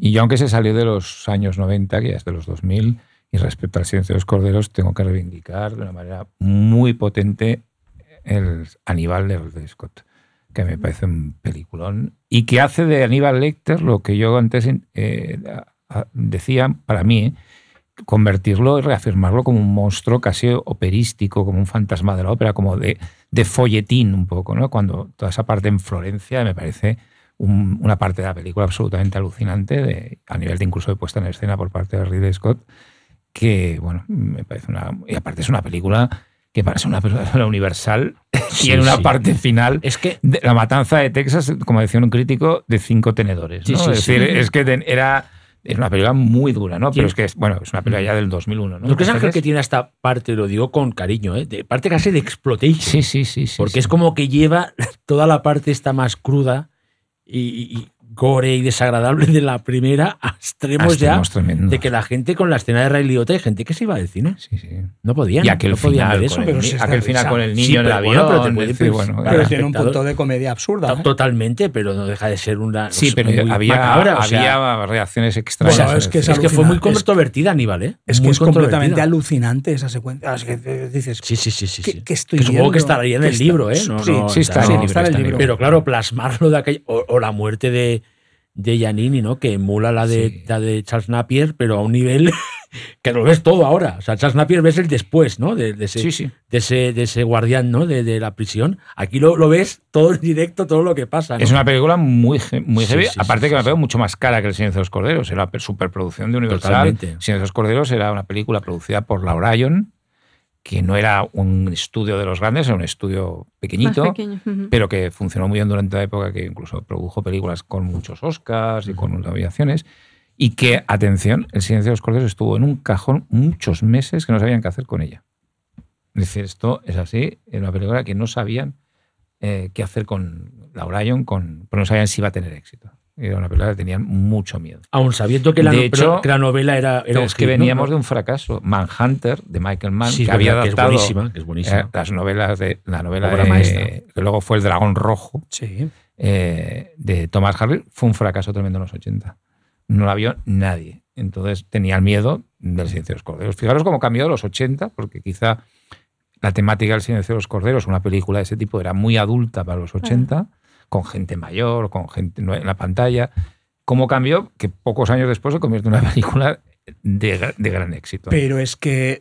es muy buena. Sí, no, no, no, no, pero es que, a ver, mm, voy a decir una obviedad, pero es que no hay punto de comparación. Es decir, Manhunter es muy buena, pero Will Graham, el, per- el personaje de William Peterson, eh, William Peterson, sí, sí, Sí, William sí, sí, Peterson, sí, sí. no es Clarice Starling, No es Clarice no. Sterling, es decir, es que el hallazgo brutal de la novela y, Y de la y de la película. película, la película luego lo, lo- lo convierte en dos iconos absolutos, como Jodie Foster y Anthony Es que Hopkins. hay que decir que Jodie Foster es maravillosa. claro. Mm. Claro, pero es que, pero es que la, la novela ya es la absoluta perfección y lo que consiguen con la. eh, con la- tra- traduciéndolo a cine, lo que consiguen en el, tras- el traslado cinematográfico, la traslación cinematográfica, es absolutamente, mm, bueno, asombrosa, asombrosa. Es una obviedad, insisto, lo que he dicho no, No, es nada no, que no, no, haya. no, no, pero es que es así. No, no- no he dicho nada que no se haya dicho mil veces antes, pero bueno, no tiene nada que ver. Es Manhunter es muy buena, efectivamente, pero Manhunter aún está en una línea Sí, es otro tipo de película, dos, sí. de dos eh, bueno, de, de policías, no deja de ser. Sí, completamente. William Bueno, es que de un policía. Es un policíaco, sí, más. No, aparte lo, que lo lleva Man a su, a su terreno. Mm. tiene, otras, tiene otras preocupaciones. Para Y mí, de hecho, la, la novela también de Thomas Harris, la que triunfa es la segunda, es decir, la segunda novela que es El silencio de los corderos. Sí, sí. Mucho más que Dragón Rojo. Editada, ¿no? aquí, editada como El silencio de los inocentes. Los la, inocentes. la primera vez la, Claro. la Sí, porque el Manhunter es más sobre todo el efecto que tiene sobre el personaje de William Peterson, la búsqueda de este de- del, del dragón, del asesino. Bueno, ¿no? y que, y que él tiene que recurrir, Eso. digamos, es la- el primero que recurre a, a la, a la ayuda, A de, la ayuda un- de Aníbal Lecter, de Aníbal. Lecter, de, de otro asesino psicópata para entender al asesino psicópata que está persiguiendo. Pero en el caso de Clarice Sterling, pues está mucho más, Está mucho más perfecto. Y, Es decir, que es- y la, la propia dinámica de poder de Clarice Sterling, agente novata, con, con- con su jefe en el FBI, claro, es que es, es otra cosa. Es decir, es que, es que no es un agente de policía, es que es un agente del FBI, eh, el inicio. Además, Sí, sí, es que- brutal, sí, qué de las pruebas, ¿no? sí, Qué sí, decir sí, sí. con la Deportivas. música, la fotografía, todo, todo. es. bueno, Tak Fujimoto. Nos gusta el Fujimoto. silencio de los corderos. Nos gusta mucho. Silence of the Lambs. Y cinco años después de Atracción Fatal llega otro thriller erótico que cambia Que lo cambió todo para que lo cambia siempre. todo para siempre, que es Instinto Básico. Bueno, sí, lo cambia todo. Es que Instinto básico. Yo voy a decir una cosa. Yo Ah. fui a verla dos veces al Palacio de Balaña. yo la vi no sé cuántas. Casi la ver, misma semana. No voy a explicar, has- na- no has voy a creado explicar nada unas, más. unas expectativas no, que luego, bueno, no, pero a la ver, fui a ver dos veces. Palacio Balaña, he hecho 15 mucho años. menos ese 15 cine, años tenía. Con 15 años. Imagínate. Las Fue un, hormonas. un Las éxito hormonas. Y inmenso en fuiste España. solo a verla. Mm. No, Con los la colegas. primera, igual, no, no, no, con los colegas. Esa época iba con los colegas. Pero esa es la impresión que nos dio poder ver un tipo- ese tipo de película en un cine, ¿sabes? Una revolución. Bueno, es que en realmente. España arrasó. Es decir, fue un éxito inmenso en, en nuestro país, mm, en todos, pero en España en ese, se convirtió en una especie de mayor éxito de la historia en- de recaudación en España. Fue un fenómeno. Y luego yo, mm, vamos, me parece un- una película que es todo lo que dice, lo que querías ver en una gran pantalla, porque además conectaba perfectamente con otras cosas que te gustaban. Es decir, el instinto básico para mí no deja de ser un enorme yalo Sí, en sí, sí. clave Verhoeven, ¿no? Enriquecido con elementos propios de ya de De Palma, que también hacía yalos, en cierta manera, con el San Francisco de, de- de- de- que, que es un tema que veremos hoy mucho, porque es una ciudad que sale mucho en este tipo de cine, porque todo viene ya un poco de Mm. donde viene, ¿no? De, de, De Vértigo, Hitchcock y de. Vértigo. Nos voy, a, nos voy a negar que. Ay, perdón, Ángel, perdón. No, no, y que eso, que es una película que además la escena del ascensor estaba prácticamente calcada y vestida para matar. Es decir, decías, es- Verhoeven está haciendo guiños ya a una película que tenía en ese momento 14 años, ¿no? Vestida para matar, ¿no? Es Yo estoy de acuerdo en que Verhoeven, en que, en que Instinto Básico y que eh, Vestida para Matar son yalos, si reconocéis que todos los yalos son de Hitchcock. Hombre, Entonces, También, acuerdo. también, Entonces, claro. es que eso lo dice hasta Dario Argento. Exacto, Es decir, ¿no? que su, su gran, Hitchcock. su gran, eh, re- su gran referencia es Hitchcock. Todos an- antes de que se me olvide una cosa, hemos hablado antes mucho de Atracción Fatal y Nueve Semanas y Media también, ¿eh? O sea, quiero decir que lo hemos citado solo y también tiene componente de thriller y también creo que es determinante para lo que se hace luego en los 90, ¿eh? No sé si estáis de acuerdo, ¿no? Bueno, nueve semanas y media. Mm, Es que sí thriller que- sexual. Pero hay toda la parte que, de hecho, vista desde ahora, él es muy chungo. O sea, la cosa Sí. está de la masculinidad tóxica. Él, él es un, tiene cosas de abusador. O sea, Sí. que es una cosa. Y creo que la peli juega una tensión llegado a un punto que está más cerca del thriller que del, del- del melodrama extremo, como si dijésemos. O sea, que él, en un punto de la peli, yo creo que él se convierte en una presencia amenazante. Que hace que la peli esté más cerca del thriller que, de, que del ser, melodrama sí. romántico extremo, como si dijésemos. Mm. Bueno, yo. Y- mm, Sí, pasa que. no me la he pensado así nunca. En la porque no- no época causaba poca, poco rechazo y les lo digo, todas las mujeres Sí. querían tener un Mickey Mm. Rourke en su vida. Sí, Pues en estas otras momento. pelis que vista desde ahora Ahora, y que Es es bueno, dices, no "Uf, sé, igual. Quizá porque ahora vemos en qué se ha convertido Igual- Mickey Rourke, pero el- en, en aquel momento era un sex symbol espectacular. No, pero Era- a ver, películas de acoso. O sea, Mm. La Sí. fina línea entre lo que eh, era aceptable eh, en- representado en cine como un chico un poco insistente o un acosador. Sí, sí, sí. sea, Era muy fin. Era Sí, muy no, yo creo fina, que lo que se decir, refiere pero sí- recordemos una película magistral como Corazonada de, de, de Coppola, Sí. que no, no pero- es un thriller, pero, pero quiero decir. Pero yo creo que sí, esa- ese componente amenazante estaba más en lo que él. Yo creo que no hay un acoso en esa película. Yo creo que Kim Basinger le, incluso Sí, es le gusta. consentido, pero hay pero algo que en- él- a ella le empieza a asustar Claro. que eso vaya a más. Es decir, una relación Mm. sadomasoquista que ve que va a ir a más, porque además ella se siente vulnerable porque le gusta un poco el, el chico y aparte ciertas cosas que le hace le, le parecen, le dan, le dan placer, Ujú. Pero él tiende a más, ¿no? A un comportamiento quizá de cierta humillación en público, de tal que le empiezan a molestar. Y eso sí que queda como una presencia amenazante que, de- que queda, que queda muy clara en la película, que, el- que volvemos un poco, es el American Psycho. Es el yuppie que cree que todo lo puede hacer y que tiene derecho a todo y que como tiene es el rey del mundo en ese momento, tiene derecho a todo. Y es un poco esa figura tan, tan controvertida del yuppie de los 80, eh, bueno, que, que se hicieron millonarios en una semana en Wall y Street. que bueno, tienen su y que propio género, ¿no? El Ya. Yuppie Fear Thriller. No, que este, también ¿no? Michael Douglas hizo uno, Sí. Gordon Gecko, eh, el rey de los yuppies. Bueno, Mm. en el- Ujú. sería el yuppie Charlie Sheen en la película Wall Street, pero que el, el modelo de tipo de ese tipo de los 80 era el Gordon Gecko de, de Wall Street, ¿no?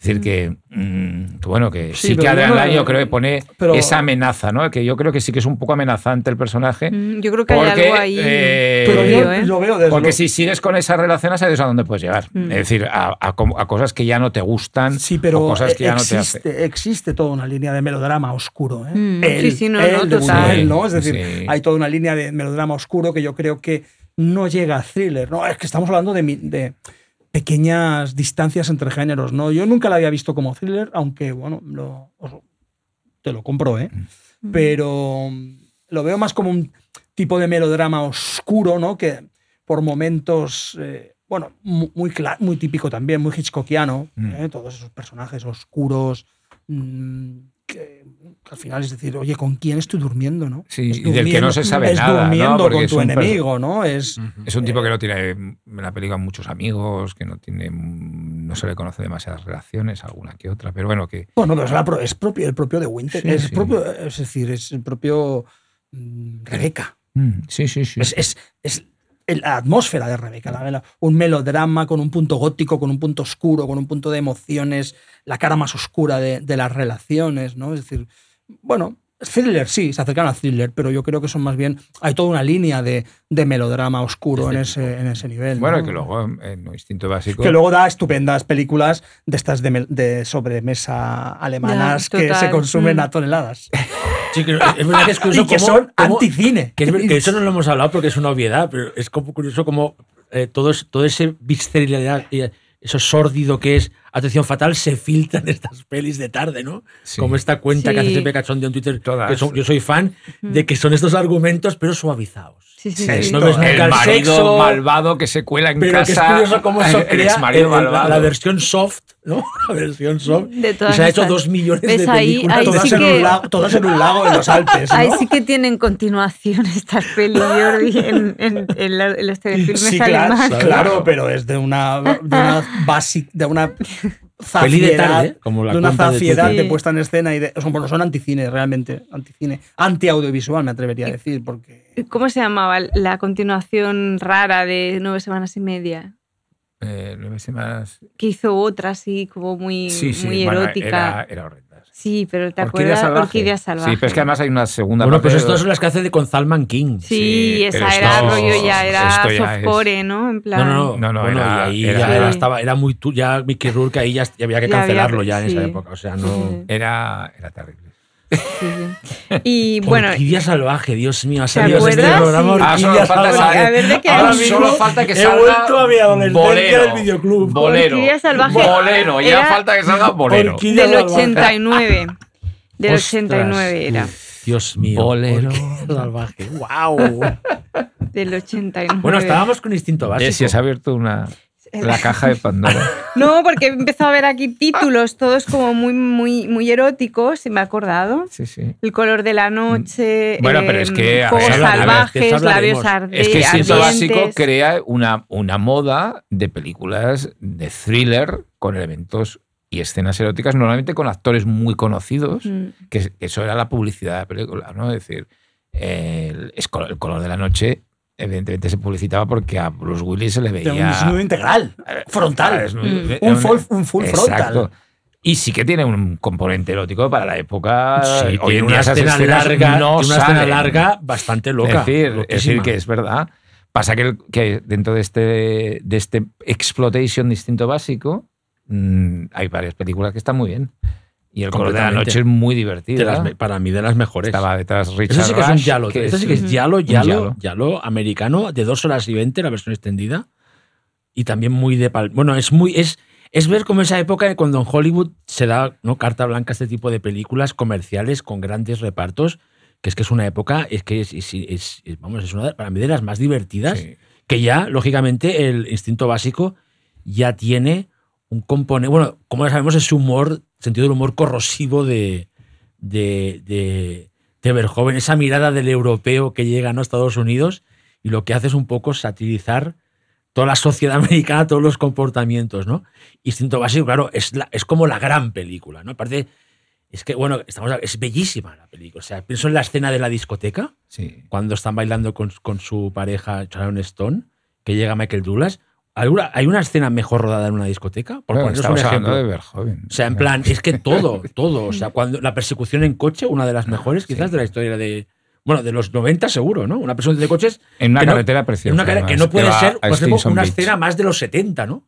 Una persecución de coches, ¿no? Sí, sí. Es, es que, claro, es que es todo. Y, y claro, después el, el famoso plano de Sharon Stone, es que se queda en la anécdota ahora mismo. Sí. Hay, hay- hay muchas cosas que son 12.000 veces mejor, ¿no? Es que es como es una maravilla. Bueno, y todo la- el componente. 12.000 el- veces mejor que el plano de Sharon Stone. Sí. No, No, sí, y- no, hombre, tú- incluso el, el nivel, el de los entiendo. efectos eh, de, de asesinatos, recordemos que es Rob Bottin, el famoso Sí, escena sí, del picayelos sí, sí, al sí, sí, principio, sí. que fue censurada en Estados Unidos. Es decir, la película no se, en España se vio completa, pero en Estados Unidos se vio censurada.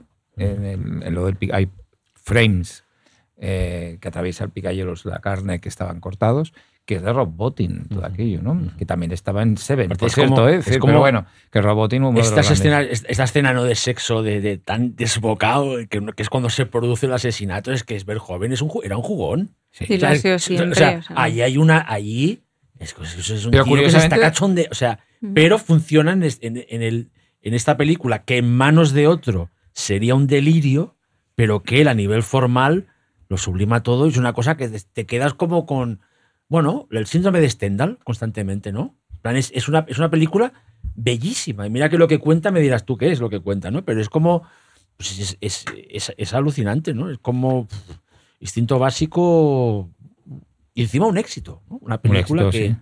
Una película que no- que, que convierte en estrella, aparte, evidentemente ya Verhoeven lo era, y, bueno, convierte en- termina de, de convertir en estrella Sharon Stone, Michael Douglas lo era, pero hay alguien que se convierte en estrella, curiosamente, un guionista, Sí. que es Joel Sterza. Sí. Se hablaba de- Sí, sí, del sí, sí. guionista de instinto básico, en la época sí, sí, sí, publicitando, por ejemplo, Sliver, que era una película con, con Sharon Stone. Que aún vendió por más. No, no, No, vendió fue- más caro el guion y todo. Fue Sí, la- sí. en su época El fue el récord. Fue el récord de la historia. y o sea, ella, la actriz que más cobró de la que historia. por Sliver sí que está. Ahí sí que es un delirio. La peli es. Es un delirio muy está, eh, divertido. Muy divertido. Está rozando el trash. Sliver. Sí, Sliver, eh, además habla del tema de la, de la vigilancia y tal, que, que en algunas cosas está. Muy mabuse, ¿eh?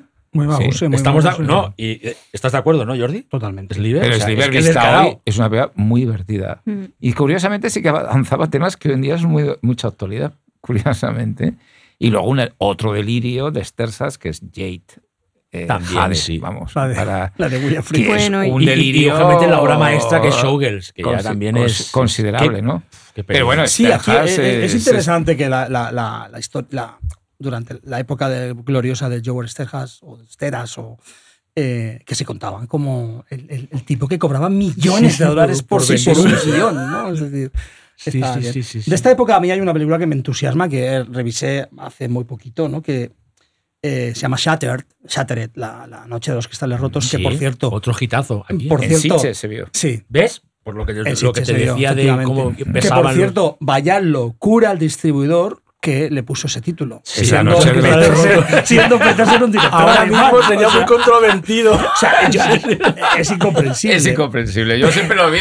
Poner una No película de- gracia, de, no nazis tiene en. Sitges, porque claro, yo creía que era una pelea sobre aquello, digo. Claro. ¿Ves? La no- Ostras, fue a Sitges, la noche de los cristales Sí, rotos. sí, y- y- ¡Bum! Eso en la cabeza. Bueno, El- sí, el sí, GIF. fue. No sé si fue clausura, ¿eh? Fíjate No lo sé. digo. A mí me encantó ya cuando la vi en, en, en Sitges, pero es que vista eh, me gusta aún más, porque es la sublimación de todas las chifladuras que te puedes encontrar en este tipo de sí, sí, sí. amnesias, cirugías estéticas que cambian completamente a una persona. O sea, es Hitchcock elevado a la enésima potencia. El, el- el tema de la identidad, el tema de una mujer fatal absolutamente brillantísima. ¿eh? Eh, Y Greta Sketch, ¿no? Sí, Skaki. Sí, Sí, que era una- un mito eh, de la época. Muy grande y Tom también. Berenger también, sí, ¿no? Tom Berenger. Tom Berenger o Tom En, Berenger en un- plenitud.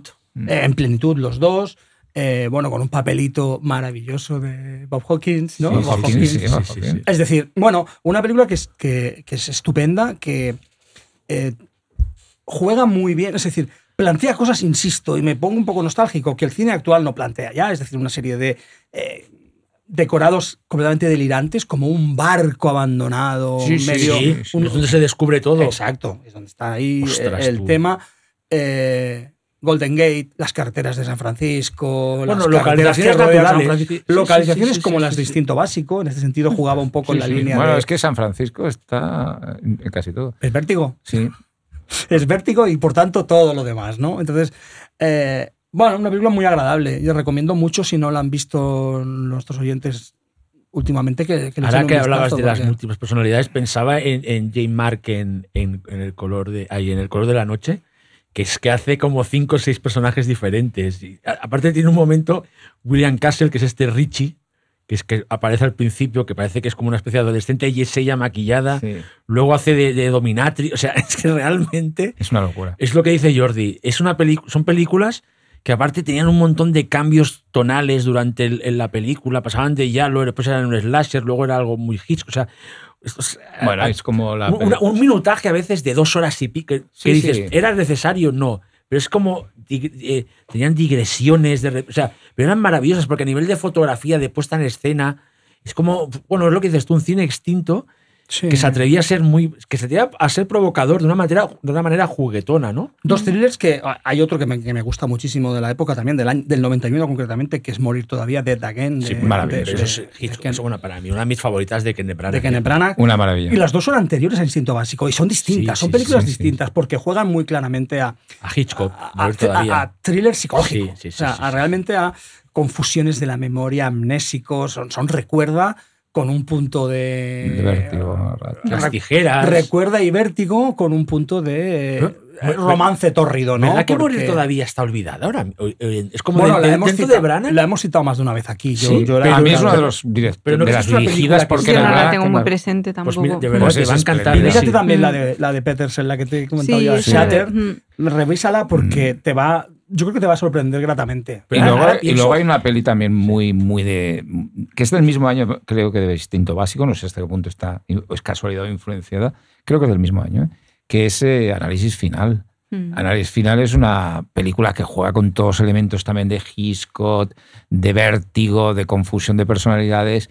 Pero pasa una cosa muy delirante también, que el personaje de Kim Basinger, que son dos hermanas, Uma Thurman y Kim Basinger, y Richard Gere, como Michael Douglas, siempre metido en estos follones, el- en la época, que Kim Basinger eh, tiene un problema con el alcohol y se vuelve agresiva o violenta o psicópata cuando bebe un poquito de alcohol, que lo hacía ya en citas ciegas. Sí, es una. Entonces, es la pero en comedia es muy divertido. Es la que hay versión una oscura de Cita Hay una Ciegas. escena en un restaurante que es igual que la de Bruce Willis y ella en citas ciegas, pero de mal Pero en rollo. plan hardcore, Pero que te ríes mucho porque dices, esto está hecho a idea o, Bueno, o no. Phil Joanus in- investigó Blake Edwards. O sea, se, se- se empapó de Blake Edwards Sí. para hacer la suya. Phil Joannou, otro de los que venía del videoclip. Claro. sí, sí. Y que Y hizo sí, efectivamente es una maravilla eh, que se llamaba State of Grace, eh, la- el clan de los irlandeses. El Clan de los que era Irlandeses, una gran otro película hit, noir. Otro hit. Sí, eh, es del 92, efectivamente, Sí. igual que Instinto Básico. ¿no? Sí, pues cuando juega un poco a todo lo Aquí, de... la, digamos que la, la- la maquinaria del espionaje industrial en Hollywood iba a todo Bueno, tren, ya estaba ¿eh? Sí. sí. Ese, ese Pero tipo en de películas, cine- claro, análisis final lo que decís también, es una película lujosa, con un cuidado de producción tremenda, una música de George Fenton maravillosa, tiene una final en un faro que es puro pura escena casi de, de, de Hitchcock, ¿no? De la, la misión de Sí, Carmel, todo ¿no? De un poco de era- la misión del final de, de Vértigo. Bueno, todos esos elementos que, que, bueno, que, hacían, que tenían un diseño de producción y un cuidado, que eran películas, bueno, claro, luego funcionaban muy bien en- comercialmente, porque me acuerdo que análisis final fue un éxito tremendo. Todo el mundo hablaba de, de análisis final, porque a ver, Kim Basinger, era Oma Thurman que empezaba entonces, pero bueno, y sobre todo a ver, a Richard Gere, que era un actor que, que estaba también en ese momento hizo aquella de Asuntos Sucios, ¿no? Que, que era un poco... Si estaba haciendo el Richard, la tapa está como más de voy a hacer de malote, ¿sabes? Sí. Richard? Bueno, aquí no hacía de malo, aquí hacía un poquito de, de tío que se mete en un lío porque por, por culpa de que se enamora de la, digamos, de la hermana de una paciente, que es Kim Basinger, ¿no? De la paciente, el psiquiatra y, bueno, psicólogo, y se enamora de la... Oye, y en este bloque Yo toca creo ya que hablar de. faltan dos cosas importantes. Bueno, tres, Bueno, sí. tres que son tres Sí, cosas, creo. adelante. Eh, una es McNaughton, que para mí es como esencial, y sobre todo por, por, por juegos, sal- juegos salvajes, Juegos era en salvajes, castellano. Wild Things. sí, y a mí no. me gusta mucho Normal Life, que es otra cosa, que, la- la- pero. la- que es estuvo en la sección oficial competición en Sitges. Sí, Por eso os digo que cómo se filtraron esas películas. Sí, que es como una peli un poco más rara, más difícil rara, de sí. ubicar. Más difícil pero, de ubicar, pero que está muy bien. Pero está súper bien, pero juegos, sal- juegos salvajes, ¿no? Es que Things, juegos sí, peligrosos, Wild juegos Things, salvajes. yo la he era. recuperado para el podcast y es, Es es una fiesta Y esa a un sí que es nivel, perversa, Sí, sí, es muy sí, sí. perversa, mucho. Y tiene ese punto paródico, incluso Mm, del propio sí, género, del noir.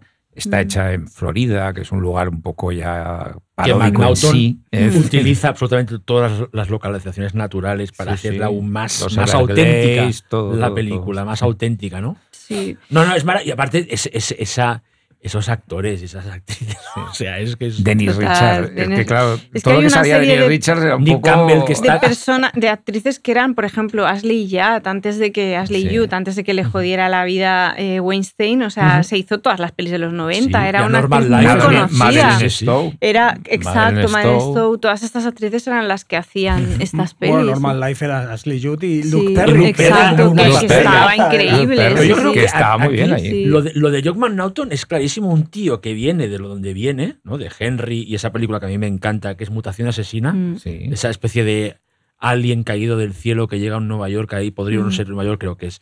Y el tío es como, voy a hacer un thriller de, de- entre comillas, de quality, y el tío lo que hace es una, una bomba escondida ahí de, de, de- de- de Mm. humor es muy negro. rara esa peli, sí. de que se está cachondeando hasta del mismo género de la época del cine, del cine erótico, pero claro, está tan bien rodada. Es, es tan- Matt Dillon, ¿qué podemos decir de Matt Dillon en esa película? Mm. Es que es, es el, espectáculo, o sea, tú ves, yo te voy a decir una cosa, cada vez que veo eh, Juegos Salvajes, la primera parte yo me creo que es inocente él. Te lo no, no, no, no te rías, me lo creo. De lo mucho que te Sí. gusta. De- no, no, de lo bien que lo No, hace. es- No, no, es que no, Mandilón, perdona, hombre, Jessy, de no lo es bien mal que lo actor, hace. Sí, sí, no, no, no, No, es no. nada mal actor. Lo borda, Es que no lo es borda el tío y cuando da el giro es que Sí. parece Y luego está Kevin Bacon, que también Que está, también es está un súper actor bien. Desnudo integral, también full frontal. Que me impresionó. Porque no se ven muchos penes en el cine comercial. Y se deberían ver más penes en el cine eh, comercial. durante una época hubo, durante una época hubo. No, alguno. pero es que tienen que volver. No lo entiendo por qué no. Tienen que volver los penes al Claro, porque es una cosa natural. una cosa, por eso El esas titular películas de- son muy difíciles de ver en streaming. No están en las plataformas o están de. Bueno, pero para eso está el de formato pago. físico. Eso, Exacto, eso mismo. exacto. Es verdad, muchos no están en streaming. quería, Tienes toda la quería razón. aprovechar este momento Reivindica, yo- para yo- reivindicar el formato físico. Si estas películas no las tuviéramos en DVD, Ujú. concretamente si no las tuviera todas Ángel, incluyendo análisis final, que digo, pero ¿cómo puedes tener análisis final en DVD? En Pues Blu-ray. sí, Ha en En. Blu-ray. Bueno, pues eso. Eh, si no las tuviera Ángel, mm, no se podrían ver directamente, porque no están ah, accesibles en, en, en el streaming. No, no, no, no está todo, no está todo. O sea, olvidaos de esa gran falacia de que todo se puede ver. es en- falso, en es streaming. falso. Es Juegos falso. salvajes no. Es falso. Y yo quiero, yo quiero también citar dos películas que una le daría un poco la vuelta a Atracción Fatal por, por la actriz, porque ella hace de víctima, que es Al filo de la sospecha de Richard Ujú. Marquand, una espléndida película con eh, Jet Bridges de malote, en este caso, que le da la vuelta totalmente a, a Glenn Close, porque Glenn ahí hace de víctima. ¿no? Ujú. De- también bueno, se, se hace algo que, que es éticamente en la profesión, es una abogada, se enamora de su, de su defendido, ¿no? Eh, y es algo que, bueno, lo paga un poco esa moralidad que tenían estas películas, pues con, con lo que pasa después. Pero es una película estupenda, que funciona bien y Jeff Bridges hace un papelón haciendo con esa carita que tiene, además de joven, que no te, te lo podías creer o no, de malo, pero ahí lo hace estupendo. Y luego hay otra película que más ya a finales de los 80, eh, era a finales de los 80, pero que empezaba a intuir un poco esto, creo que es del 89, que es Melodía de Seducción. Sí, La película de Al Y- Pacino, que era muy erótica, con Baker. Barkin y un gran director, que era Harold Baker, que me parecía un director muy interesante. Y otra de principios que a mí me encantas malas influencias, la de Curtis, Oh, siempre. Curtis Hanton. Han- a Curtis Hanson, Han- Hanson, el director exacto. de. Bueno, hablaremos de las familias en peligro, ¿no? De Exacto, la- ahora iremos de la- para allá. del sí, director sí. de la mano que mece la cuna, Sí. ¿no? Que lo conseguiría un prestigio Ujú. tremendo con L.A. Confidencial y todo Y esto, lo- pero sí, sí, sí. que era un director que empezó haciendo películas de estas pequeñitas y algunas muy gisconiadas, ¿verdad, eh, Jordi? Hombre. Como Falso Testigo Mm. y como cosas de estas que eran muy interesantes. También se vio en, en Bueno, es que malas influencias es Hitchcock, vamos, es. Sí. es- es- otra vez. es- Es estupendo, mano. Es Uno de los papeles donde estaba muy bien Rob Lowe.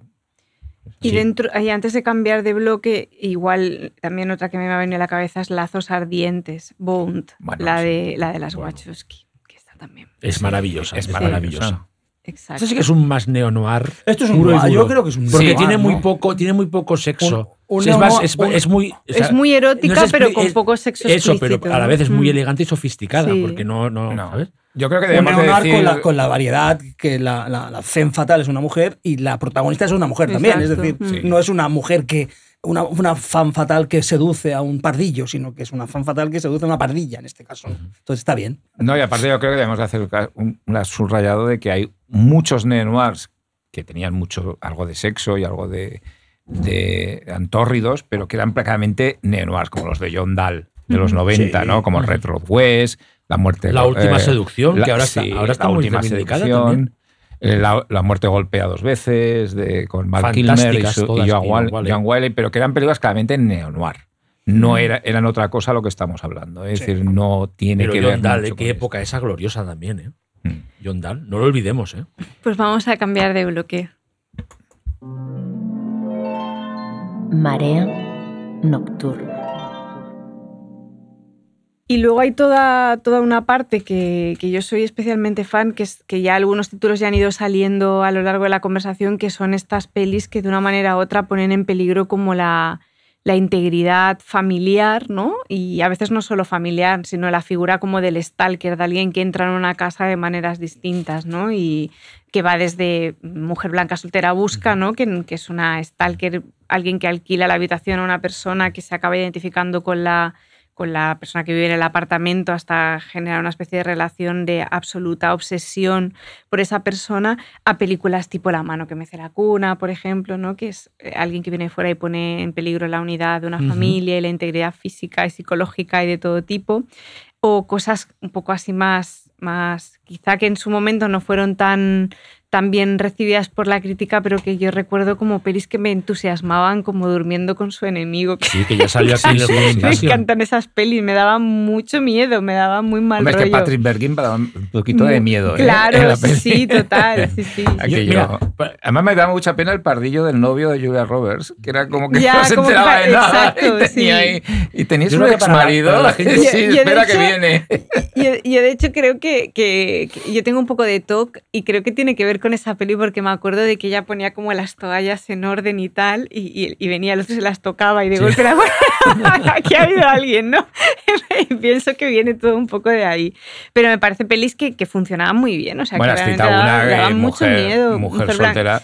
Esa peli Mujer es, Blanca soltera maravillosa, busca. bueno, es que es una Es pasada. que esa además se, peli. se Mm. desarrolla en un edificio gótico Que de es Nueva York que parece Mm. Polanski. Parece Sí, es muy película polanskiana Es que es muy polanskiana. Es que el director de Sí. fotografía es Luciano Toboli, Claro. el director de Mm. Suspiria, o sea, y, es- y aparte juega con ese hasta esa paleta de colores dentro del Sí. edificio, que es como una especie de eso, Mm. mansión gótica. No, no, para mí es una obra, es obra para Bueno, es mí, que es obra maestra que es un director Sí, también tiene cosas muy interesante. buenas. Quizás es su Y- mejor película comercial, ¿no? Sí, es posible, que tiene junto con el caso más- Von Billow, ¿no? Sí, el caso Von Mm. Bullow, que Que también está mira, muy bien también. Y tiene una cosa que no es nada tonto, o sea, que es el lucazo que llevaban ellas. Sí, increíble. con ese corte de pelo que es como icónico, ¿no? Es algo que Fonda sí. es increíble. Son películas increíble. perfectas, es una película perfecta a todos los niveles, ¿no? Es lo que Mm. estabais hablando, es decir, es... En lo suyo, sí, en el género, no, no. O sea, todo, la, todo el crescendo de Mm. Jennifer Jason Leigh que lo borda. la de parte Jennifer obsesiva, Jason Leigh sí. está increíble. Cuando la pilla Sí. masturbándose. O sea, es que es Mm. todo, es un crescendo.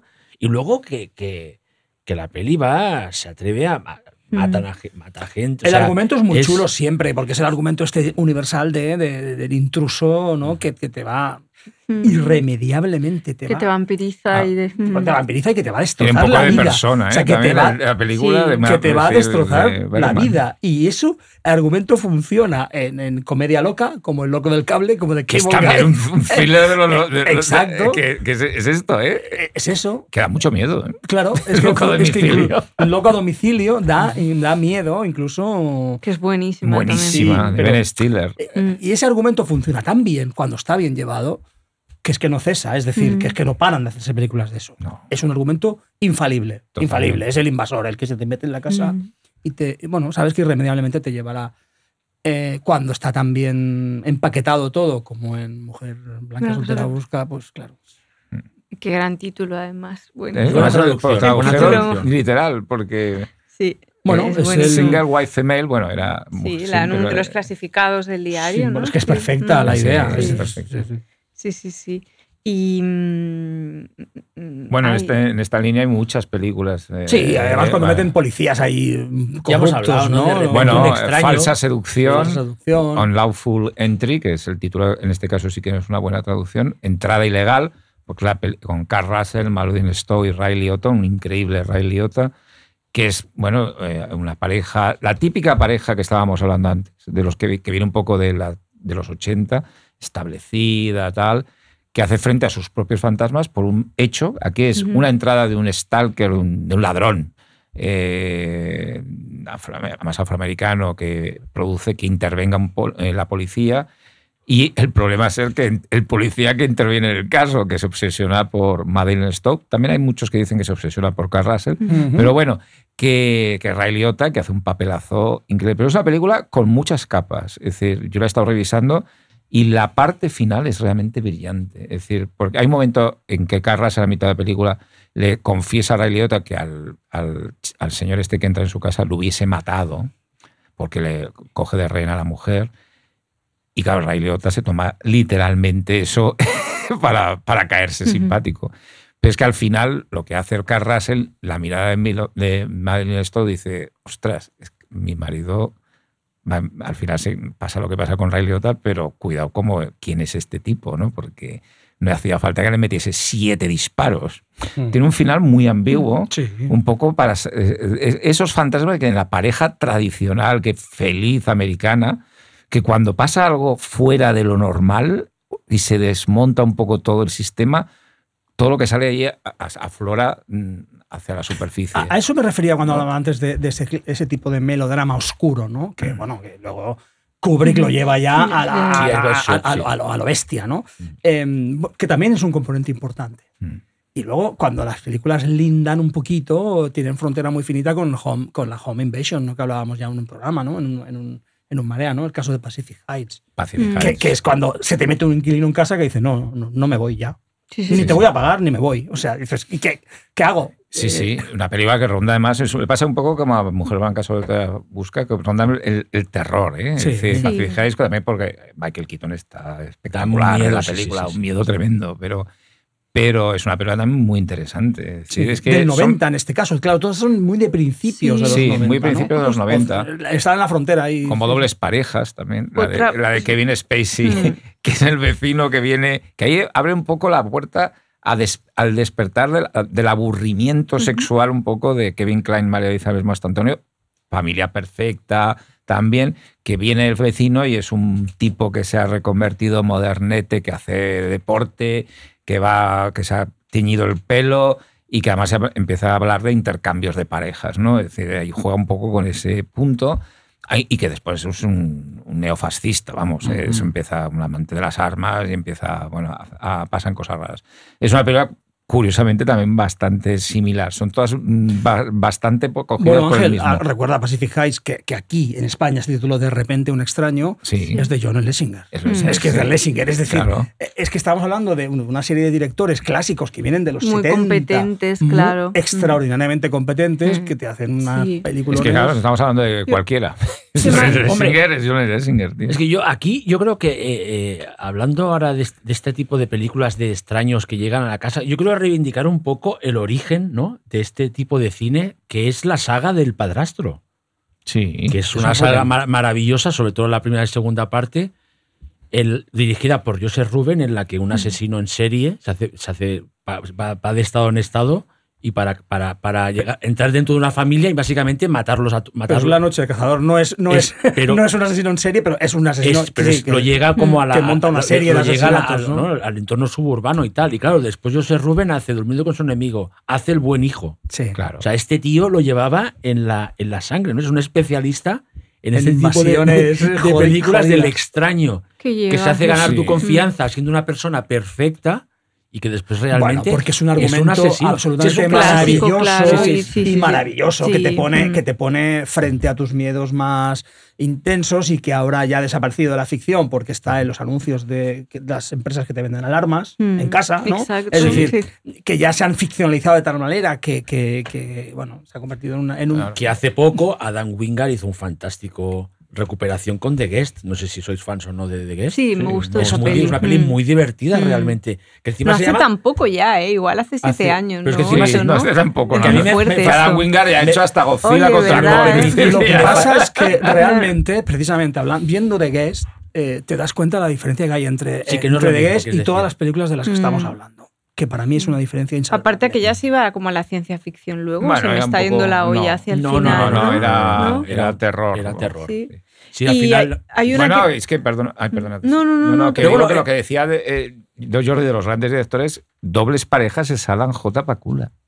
Es verdad, que, es verdad. Es que es parejas es Alan J. Pacula. Claro, es que- Es y que además tiene una película también en la época que también juega con esto, que era un thriller judicial, pero de redención de, de un personaje y de culpa, que es Presunto Inocente. Ujú. Donde también se jugaba, también había una escena erótica famosa, que Sí, Harry- sí, es la un única juzgado, escena de en un- sexo que ha un hecho juzgado. Harrison Ford en Sí, su vida. Es decir, y, y bueno, que es una película que también jugaba un poco con esto, con aquella confesión de Bonnie Bedell al final, que es Ujú. bastante Potente, mm, sí, sí, potente, porque además es un plano contenido de Bonnie Bedell que ah, bueno, la deja un poco. eh, Es una escena terrorífica. Bueno, Ángel Pacula, que, que, que empezó con Clute, por decirlo. Clute. O sea, Clute ya es una obra maestra. una obra maestra del thriller Mm. eh, no erótico, pero del thriller. Bueno, tenía un punto. Sí, del thriller- protagonista era una prostituta. del thriller, de extra- lujo, del thriller, Sí, thriller de una peli emociones. muy extraña. Estos, ¿eh? Sí, estos muy directores que han Bueno, ido del sal- 71, ¿eh? o sea, Mm. precursora de, de todo. estos, estos directores que han ido cultivando el cine a lo largo de las décadas, ¿no? Y se han ido thriller acogiendo a cada moda del momento, ¿no? Mm. Y bien, además. El cine conspirativo, el último testigo, bueno, ¿qué voy a decir yo? Y todos Obra los hombres del presidente. Parallax. View. Bueno, para mí, todos los hombres del presidente, el, el, el Parallax View, Son eh, maravillosas. Presunto Inocente, Clute, es que claro, eh, es que Pacula, vamos, son palabras Sí, sí. mayores. Yo diría que todo lo que hemos citado está dirigido por tíos que, y, y me ha venido a la cabeza una única que es Hiedra Venenosa, Poison Ivy, Sí, que era sí, de creo Claro, que- quizás Sí, sí, era, no, era no, esa no. época en la que realmente la mayoría Mm. eran directores, re- ¿no? Sí. Que era, Mm. había muy pocas. Y esa peli también jugaba a esto, ¿no? Que era como la adolescente que se hacía amiga de una Mm. chica como de clase alta y se metía en su vida y tal. Bueno, A ti te gusta mucho La mano que me hace la cuna, ¿no? me encanta esa peli. Por eso. A mí también me gusta, pero que a ti te gusta me, me da, me da miedo real, o sea, aparte Claro. apela a miedos que tenía antes de ser madre ya, ¿eh? que es la idea esta de alguien que, que, que entra en tu familia y no solo derrumba la familia, sino que ataca a lo físico, ¿no? O sea, que es como un peligro físico porque puede acceder a todo, a tus objetos, al cuerpo, a no sé, es una peli que que me aparte gusta que ya mucho. sabes lo que Y dice. además ¿no? es una precursora un poco de todo el tema del, del Me Too, ¿no? Que ¿No? empieza con un caso Exacto, de, de, sí, de abuso, Me Too, sí. de Sí, una- ¿verdad? Un, Sí. ginecólogo que con las manos largas. Sí, Exacto. que aquella, aquella escena es muy molesta. ¿Quieres que lo diga, por- no? A ¿Quieres ver, que lo diga? dilo. La mano que mece la cuna es la mano que domina el mundo. Exacto. Y que tiene momentos que rozan toda la parte de Ernie Hudson, el, el- el- roza un Pero poco hablemos, de pero, hablemos de, pero hablemos del remake sobrenatural de La mano que mece la cuna. la tutora. La tutora Claro, de Tutora, William exacto. Friedkin. de Sí. William Friedkin. Mm. Una, Sí, sí. la tutora Mm. la reivindicamos en No Ángel. A mí me gusta. A mí me ¿Verdad gusta que la sí? tutora. Sí. A mí me Muy- gusta tú, mucho. Jordi, ya no tan. Es, Bueno, poco- graciosa. es tronada, es tronada. Es tronada, es tronada. Eh, de sí, sí, que es un thriller. Lo que pasa es que creo que hablamos de ella una vez cuando hablamos de cine de terror, el terror, las pioneras del terror, ¿no? Pero tienes la asesina de la oficina de Cindy Es que es muy chula, yo la he reivindicado mucho chula, es muy siempre. chula y es un thriller total. chiflado. ¿Es noventas? No, no, Sí, no, sí, no, sí, es 98 ya es de las... ¿Me permites? Pero esa es muy chula. más rara por eso, Sí. ¿eh? Rara, rara, ¿eh? Que aparte Buena, ¿eh? Tiene chula, ¿eh? movida ahí como a- contra la precariedad también, ¿no? Totalmente, con esos, jodida esos de- cadáveres que es Ahora, Cindy putrefactos, Sherman, eh, viviendo con una, ella. una artista No, no, esa multimedia peli muy, muy, También muy te, digo, buenísima. también te digo que no mires la nota que tienen en Film Affinity. ¿eh? La- está baja, sí, ¿no? Eso es que es muy buena. Pues a, mí me gusta. Y con Mo- Molly eh, Ringwald, sí, sí, exacto. Carol de- Kane, de- Molly Ringwald. sí. Y en Triple Hort también, ¿no? De, de, No, no, no, venía el- Instinto Básico. El reparto es espectacular, sí, sí. Y luego hay otra peli que no es 90, es 89, pero que también tiene ya la esencia de los 90, que nos hemos olvidado y que nos gusta mucho a todos, que es Calma Total. Hombre, Noyce, Masterpiece. que luego Esa hizo. Sliver, ¿eh? Philip Noyce. También hizo Sliver. Que Calma Total tiene uno de mis pósters favoritos, creo, de, de la Ah, sí, historia. o sea, me parece tan bonito el rojo, ¿no? Con, Mm. con la cara así medio saliendo, que es una pasada. Y hay una película muy curiosona también de, de James Foley que se llama Fear, Pasión Obsesiva, que sale Ah, sí, Reese sí, yo soy muy Witherspoon. fan. sí. Sí, y Yo Mark sé que tú eres Wahlberg. muy fan. Y Mark Wahlberg, Mark que también es sí, de la sí. época. Mark Wahlberg haciendo un papel de Como malo, malísimo como y muy el- el- joven. Es y como muy el, joven. el deportista estrella que luego es un Sí, maltratador. Sí, sí, ¿no? Es Esa muy- peli es buenísima. Está sí. muy bien esa película. Sí. Bueno, no sé si es buenísima, No, pero está me bien, gustó ¿eh? mucho. Está sí. revisada últimamente, está Mm. bien, ¿eh? Es decir, es un thriller de, de los que estamos hablando. Sí, con la familia luego intentando quitárselo de encima Sí. con violencia y es una peli bastante extrema. Sí, bueno, eh, James Foley era un tipo extraño Sí. también. Mm. ¿Y dónde quedan cosas tipo mm, el, el- el buen hijo se llamaba? La Bueno, de bueno, sí, el buen mm, hijo. lo ha Bueno, dicho. Joseph Rubén haciendo Mm. una, bueno, una de niños malvados, ¿no? Mm. Sí. También otra vez, claro, es que el- la figura de Hitchcock es constante, ¿no? Aquí podría ser tranquilamente una versión, ¿no? Con niños de lo que podría ser una peli de Hitchcock de suspense, ¿no? Mm. Co- Que sé que también tú eres Bueno, ultra fan de ese, del buen hijo. Sí, me gusta O mucho. sea, eres, sí. aparte Sí. con unos jovencísimos, Aparte con- Elijah Wood Y Leia Wood y, Macaulay Culkin, que, sí. que- bueno, que la peli es muy Y- burra. y he es que- muy burra también esa película. Y de hecho, cuando, El acuerdo que antisolo en casa. cuando, Totalmente. cuando conocí a Elijah Wood, lo primero que le dije fue que era muy ¿Y qué te dijo él? ¿Y qué te se- dijo él? Se partía, o Se sea, no podía entender como en plan, bueno, a ver, o sea, Bueno, en Sitges además Claro, fue... imagínate- Fue una película de cierto éxito. Claro, ¿eh? En la imagínate época. el gimmick el de la época, lo William Castle, de, de convertir a Macaulay Culkin en, En el psicópata, malo, claro. en un niño psicópata. O sea, Sí, sí, el- la, la- la- la de esto comercial, el marketing es perfecto de Está esta película, bien. ¿sabes? Como en la época haber cogido Shirley Temple y haberla puesto en psicosis. Y luego, y luego también esta cosa como de que, de que eran actrices y actores muy conocidos, pero te los creías como, como villanísimos. Porque que a mí, que eran muy eran buenos. buenos. Porque ahora me pasa con los actores que son muy conocidos, de golpe verlos en según qué roles, de no me los te creo. puedo- o ¿no? un Es cómico como- haciendo de malo, ¿no? De villano como, ay, de no sé, no sé si me creo ahora de golpe, no sé. Sí. Eran muy buenos. Sí, son actores muy buenos, muy- técnicamente muy, muy potentes y te puedes encontrar eso, pues un Michael Keaton que te haga de villano, te haga un personaje cómico, que te haga hasta de Beetlejuice, te lo crees, ¿no? De Beetlejuice. Mm, mm. O sea que... No sé si nos dejamos alguna así muy sí, importante. muchas, pero da Mm. igual, ¿no? Es decir, Bueno, bueno, hemos hecho no, un, buen, un buen de esto. Nos quedaba lo de terror, si quieres mencionar. Mm, Esas hacer un pequeño- Intersecciones, ¿no? Sí. Que teníamos ahí, Ángel, ¿qué teníamos de terror? Bueno, el- evidentemente hay unas intersecciones con el terror propiamente, de thrillers que, que- que están planteados como películas de de, terror sobrenatural, que Sí, tienen pero elementos que de terror. mm, quizá a mí la, thriller, que, la que a mí me gusta mucho eh, es, bueno, dejaríamos aparte El Exorcista 3, Que que, es evidente, evidentemente que es, es un thriller de con, terror. con satanismo, Terror thriller. Pero me encanta. Fallen, Ah, Gracias Mm. por Con traer Fallen al programa. Me flipa. que me parece una película curiosamente hoy de culto. Gregory Hoblit. Gregory Hoblit, que tiene también otra película bastante curiosa, es La otra cara de la verdad. Primal Fear, con Richard Gere Sí. y Edward Norton, muy Ujú. También. jovencito. Uno de los mayores Haciendo de finales, bueno malo, bueno malo, bueno, bueno malo. final Sí, sí, de aquellos sí, que sí, sí, sí. traumatizó Al, al público de la época, de la sorpresa, Ostras, tú. y que avisaban que no se Estamos contase. sacando hoy, ¿eh? Pero el Fallen es una película eh, que, bueno, yo la he visto hace poquito y, sorprende, funciona muy bien, eh, tiene una estructura de thriller canónico eh, en las calles de Nueva Orleans, creo que es. Que ¿Y qué actor muy- hace de psicópata? Bueno, ahí, ahí va- es que van pasando. Elías Coteas. Elías Coteas. Desi, Elías, Elias Coteas. Pero es que en esa el película gran- sale el gran olvidado, eh, o sea, el gran que no ha salido nombrado en los Sí, últimos Coteas. programas. Es muy fuerte, Es eh, buenísimo este es tío. buenísimo, Es Elías buenísimo. Pues ahí es el, Coteas. el- el primero, ¿no? Es un asesino que después de morir consigue pasarse. Es soccer. con- simplemente con el que toca y ya te ha pasado, ya te ha pasado la maldición. El mal rollo, ya, ya Bueno, te pasa mal rollo. ocupa tu cuerpo. Y Entonces, es- claro, es, es Denzel Washington persiguiendo lo imperseguible, básicamente. ¿no? Imperseguible con, Pues- con, Porque es un tío eh, que va por la calle y simplemente por tocar ya se ha, ya se ha transfigurado Sí, otro cuerpo, como se llama. eh, tiene momentos Claro. delirantes, pero muy bien Muy conseguidos. el Exorcista 3, por cierto. A mí Sí, el tiene un punto. en el ámbito del thriller sobrenatural, a mí- yo tengo que reconocer, eso, esto es una, un, Una- pla- un placer culposo.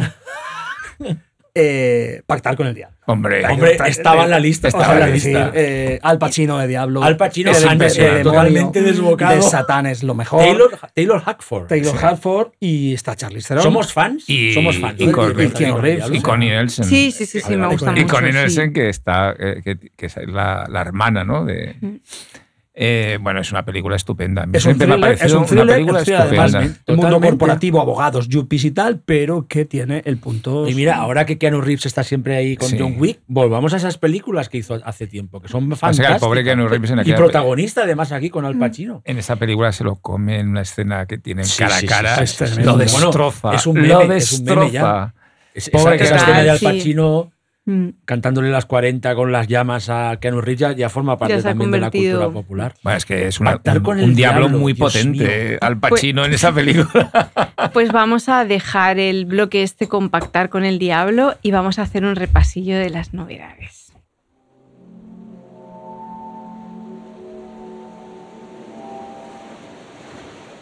Sube la marea nocturna en Radio Primavera Sound.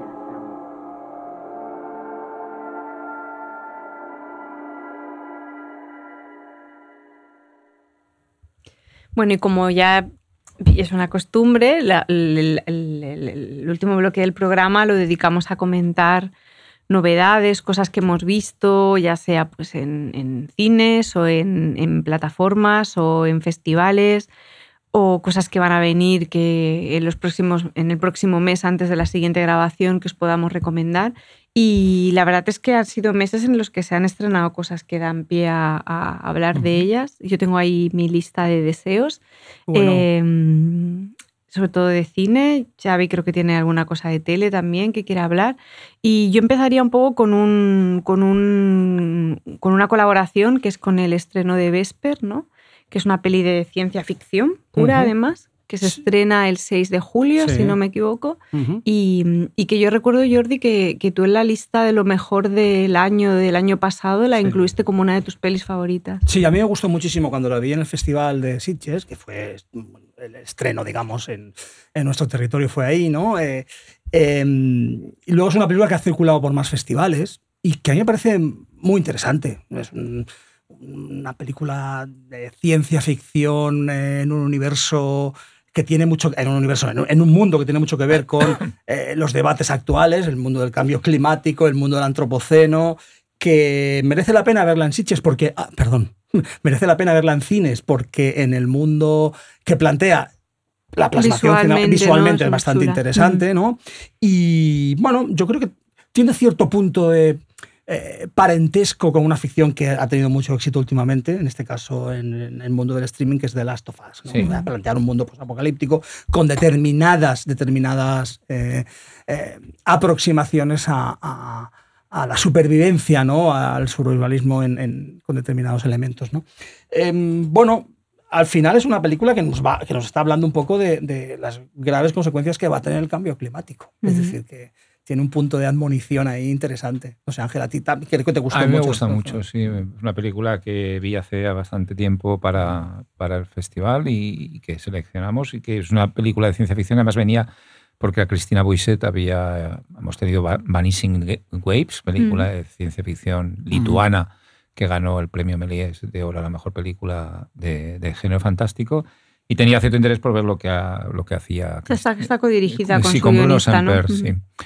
Y bueno, Vesper me parece la visualización de ese mundo, me parece brillante. Sin ser una película de gran presupuesto, creo que se consiguen cosas tremendamente buenas con los efectos especiales. En un momento en que está en el debate lo complicado o lo mm, poco aceptable que son ciertos efectos especiales en ciertas producciones, superproducciones, es decir, el CGI que vemos que es... Sin embargo, los efectos de, de Vesper son estupendos, es decir, con muchísimo menos dinero. ¿Cuál sería abrir ahí una, un melón bastante complicado porque, porque está pasando esto y que a otros efectos especiales de superproducciones actuales en cartel son tan deficientes. Pero es una película muy interesante, una película de ciencia ficción. eh, juega mucho con el tema de las sofás, es verdad, Sí. con los ecosistemas que pueden surgir, que pueden, que es bueno, muy, muy, muy curioso. Y visualmente es una película espléndida, es una gran oportunidad para verla en cine.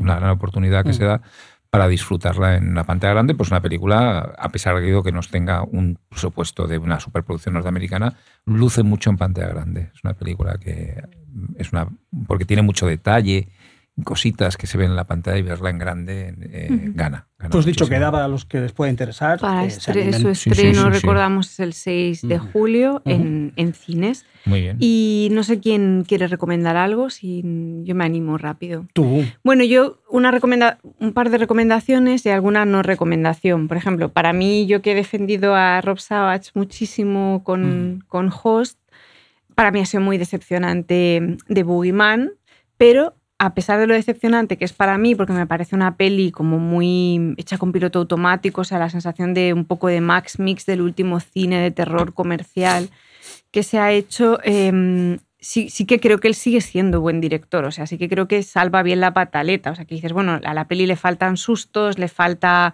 personalidad, le falta, pero él, él yo creo que tiene cierto estilo rodando y no es ningún desastre a nivel formal, o sea, creo que el tío sigue, tiene ahí mano para, para, para rodar y que puede seguir haciendo cosas muy chulas, pero en cualquier caso la sensación es de peli en la que tampoco parece que haya podido aportar nada demasiado Quizás personal. Te encargo en el peor de los sentidos, ¿no? Quizás, Sí, pero yo me escuché la entrevista con, con, con Mick Garris, Sí, es soy súper fan de ese, de que está Mm. bastante bien esa entrevista, y me sorprendió porque el tío mm, en ningún momento tiene la sensación o no, porque es verdad que hablas con otros, o sea, escuchas otros podcasts con otros directores y no tienen ningún problema en decir que, que- que al ser una película de encargo o una peli de estudio lo han pasado fatal o que se han sentido, y él estaba bastante tranquilo, en plan como, bueno, sí, el equipo era más grande, pero, pero bueno, al final es tú con un combo y con, y con un director de foto y un operador y, y me pareció que él sí que creía en la peli. Aparte me gustó, por ejemplo, que contaba que, mm, que cuando se, se hizo la entrevista con la actriz, con la protagonista,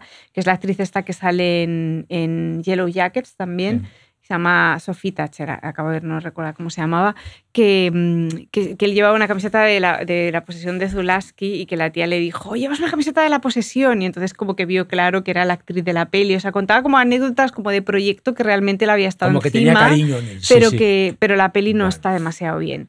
Eso por un lado. Y luego por otro, eh, hay dos pelis que no son de terror ni fantásticas en plan puro, pero que sí que creo que tocan cosas del fantástico y del terror que están muy bien. Son dos pelis hechas por, por mujeres que a mí me han gustado. Una es Secaderos, la película de, de Rocío Mesa que es verdad que es una peli que, que- que se mueve en un espacio de realismo en muchos momentos, pero que en un momento dado aparece una, una- Sí, un monstruo, una criatura fantástica, que aparte la han hecho los chicos de DDT, David y Monse.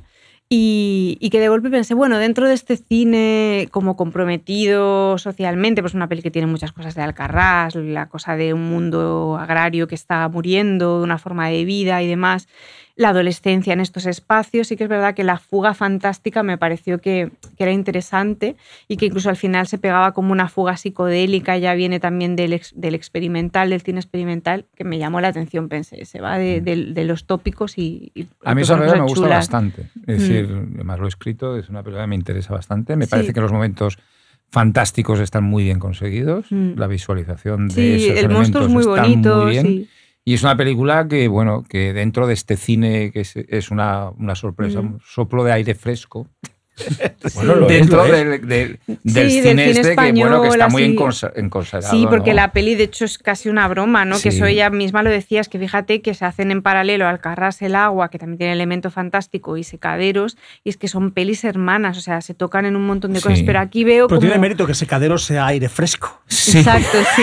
Muy buena. Ah, ¡Qué finas está aquí! Porque ¿eh? lleva un, ra- lleva un rato, lleva un rato, a ver cuándo lo Venga, suelta. Venga, venga. No, no, no. Ay, ay, ay, Pero ay, vaya, queremos está más de eso, brillante. Jordi. Está queremos más de eso. Y luego hay una peli que me encanta y que me daría mucha pena que se fuera a la cartelera ya sin que la viera más gente, que es una peli que se llama Alma Viva, de una directora francesa llamada Cristel Alves Meira, que es de origen portugués, y es la historia de una niña francesa que va a pasar las vacaciones a un pueblecito en las montañas de Portugal con la familia de la madre. Y entonces es una peli sobre el contacto directo de esta niña con todo el mundo de la superstición, de la magia, de... Y esa peli me pareció que dentro de... Es verdad que han aparecido como muchas pelis que, que tocan lo real, que en un momento dado tienen como una fuga, ¿no? Y que hablan de los rituales, del rito, de pues esto de la superstición, de la magia en, en- en- dentro de lo cotidiano, pero aquí se atreve. O sea, aquí realmente mete la brujería Sí, de una sí, sí, forma Muy, muy radical, tiene un par de escenas que a mí me pusieron la piel de gallina, contado desde el punto de vista de una niña, y pensé, no está mal. Y Me gustaría ver pelis de terror de esta directora porque se mete muy, muy No de lleno mal, ahí. no. Está bien Sí, esa sí. peli. Mm. Y bueno, eh, Sí. Canes, ¿no? Ah, bueno, a ver. Oye, yo- contarnos un poco, Yo es ¿no? que no he, que visto nada, no he visto nada más allá de Cannes. Es decir, he estado Bueno, eh, pues últimamente. contarnos un poco los highlights últimamente he estado, aparte- estado muy ocupado. He estado en Cannes, he estado en Annecy, en festivales y además eh, en medio he estado en un congreso y en medio en un festival de Y en el música. Primavera Sound. En el Primavera Sound. ¿no? Yo también Los en tres días, además. No, los cuatro días. Sí, has sí, estado. está Yo muy, uno. es- Al loro. Está muy liado, está muy liado realmente. Pero puedo deciros, eh, os cuento, porque al margen de cómo las veamos, de dónde, de dónde lleguen, de a qué festivales vayan y de cuándo se estrenen, si se estrenan o de cómo se distribuyan, hay varias películas fantásticas que he visto en Cannes que me, me apetece mucho hablaros de ellas. Eh, en primer lugar, tres que son como extrañas películas a propósito de la extinción humana, el apocalipsis o, eh, formas apocalípticas extrañas. ¿eh? Son, eh, curiosamente, tres películas francesas que creo que me han gustado, y las tres me han gustado muchísimo. Son Le Regne Animal, El Reino Animal, Animal Kingdom, una película que juega con la idea de los mutantes, eh, de los mutantes de los X-Men de toda la vida, o sea, es decir, eh, personas que empiezan a mutar en, en Y la isla animales. Del doctor Morón. En la isla de Doctor Moro, es decir, ¿y qué, y qué pasa, no? A- Al estilo del fantástico francés, eh, va por derroteros, por un lado conocidos e incluso familiares, pero por otro lado eh, siempre tiene un punto de, de- de, eh, de inesperado, ¿no? Otra es eh, Vincent doit mourir, o sea, Vincent must die, o, Vi- o Vincent debe morir, eh, que es una película que también va de un extraño apocalipsis eh, inexplicable, ¿no? Que me gusta muchísimo, es una película A mí creo que está muy, muy, bien, muy bien. Muy bien, muy bien planteada, muy bien Steve, realizada. Steve Castan. Sí, sí, francamente buena dentro del mundo del, eh, dentro del fantástico francés. Y Acide, la nueva película del De Josh director Philippot. de, de Josh Philippot, em, Del que director de la, de la nube. de la ¿no? nube. De la- ah, Sí, sí. bueno. También es, es, fan- es- es ciencia Sí, ficción. sí, es, vamos. es apo- es apocalíptica. Totalmente. Es vamos. apocalíptica. Los apocalipsis más aterradores que Bueno, he es, una, es la película más triste, junto con la de Víctor Erice, que vi en, en Cannes. Pero triste Las- no por, por, por la, por, la, por la sensación No, que produce triste- de triste que nos, la vamos a, que nos vamos a la mierda. Triste por la historia, no. Perdona que sea tan Sí. directo. ¿eh? No, no, sí, sí. la No, no, quiero decir, la de, la de, la de Erice también es triste por la historia, por el drama que cuenta. ¿eh? Es decir, eh, eh, a mí me encantó la película de Erice, tengo que decirlo. ¿eh? ¿Ganas de ese y de la de Erice o no? Sí, sí, ganas. Bueno, pues estas. Lo digo porque son. eh, a ver. La, la- Perdón. la de Víctor Erice es, Es una que- película que, no, habla de O sea, que muchas tengo muchas cosas. ganas, pero Sí. que me ha hecho hasta como la ha preguntado porque parecía que, bueno, ya Sí. está. Vamos a decir que nos vamos todos a morir, si es que no está claro. Bueno, Sí. Acid es un poco. es- da mucho miedo porque está muy emplasmado. Es muy aterrador como lo plasma. Es un poco exagerado. Decir, dentro de lo que, que estamos Es un mal. survival Pero lo que acojonante. plantea Bueno, si te dice si un científico, te, lado. Seguro. un científico te dice que podía pasar dentro de 20.000 años, pero no ahora. Es decir, Y sobre pero- todo en un proceso de. Sí, es convertir al planeta en Venus, prácticamente, Sí. ¿no? Tardaríamos un poco. Pero sí que lo plasma tan bien que da miedo. Da Mm. mucho miedo. Es decir, que caiga ácido sulfúrico en, en- en encima de la gente, ¿no? Desi sigue con su ataque de risa. Bueno, no, decirlo. lo no. siento. De- que le ha pues entrado- esta hacía mucho que no me Está de- pasaba. No, pero te estás soltando tensión. Suéltala, hombre. Pero es que- Después de, esta, después de esta trilogía de fantástico. Pero, pero triste. Es que- da pena. Bueno, no me boicoteéis mi sección. No, no, no, no. no, No, por favor, perdón. que yo respeto No, las pero es que era la, Pero la ha sido pregunta, la gracioso pregunta de- sí. Pero da pena en qué sentido. Es que es así, es que quería saberlo de verdad. No, he No, dicho, y- no, no, he no da pena, he dicho triste. Triste, Triste, ¿no? historias Triste, tristes. ¿eh? No, tiene buena No, pero pinta. Acid es muy triste. Sí. Yo, Yo salí bastante yo deprimido porque 3 además a la salida de Cannes llovía. ¿Cuál? 3. Con lo cual la sensación era, Bueno. está lloviendo, que está lloviendo. Es que qué día no llovió, no llovió en no Cannes. llovió en Cannes, ¿eh? Entonces, bueno, ver des- llover, des- salir del cine y llover después de ver a Cid es un poco duro. Luego dos pelis indies que te van a encantar cuando las veas y la- eh, espero que las veas pronto, eh, Desiree, y que una de ellas le encantó a Ángel tanto como a mí. Una es The Sweet East, Ujú. ¿eh? peli indie americana mm, clasicota, Bueno, eh, pero maravillosa. maravillosa, y Riddle of Fire, una, Sí. también una película muy, muy interesante. Apunten. Con elementos parecidos. algunos Sí, momentos. sí. Bueno, un tono parecido. un tono- Me creo que las dos de- rodadas en 16 milímetros. Exacto, las dos rodadas en fílmico, Xavi, en fílmico en 16 milímetros. Dos estrellas más sólidas y, del Letterboxd. y además lo pone, lo pone, o sea, rodada en 16 milímetros.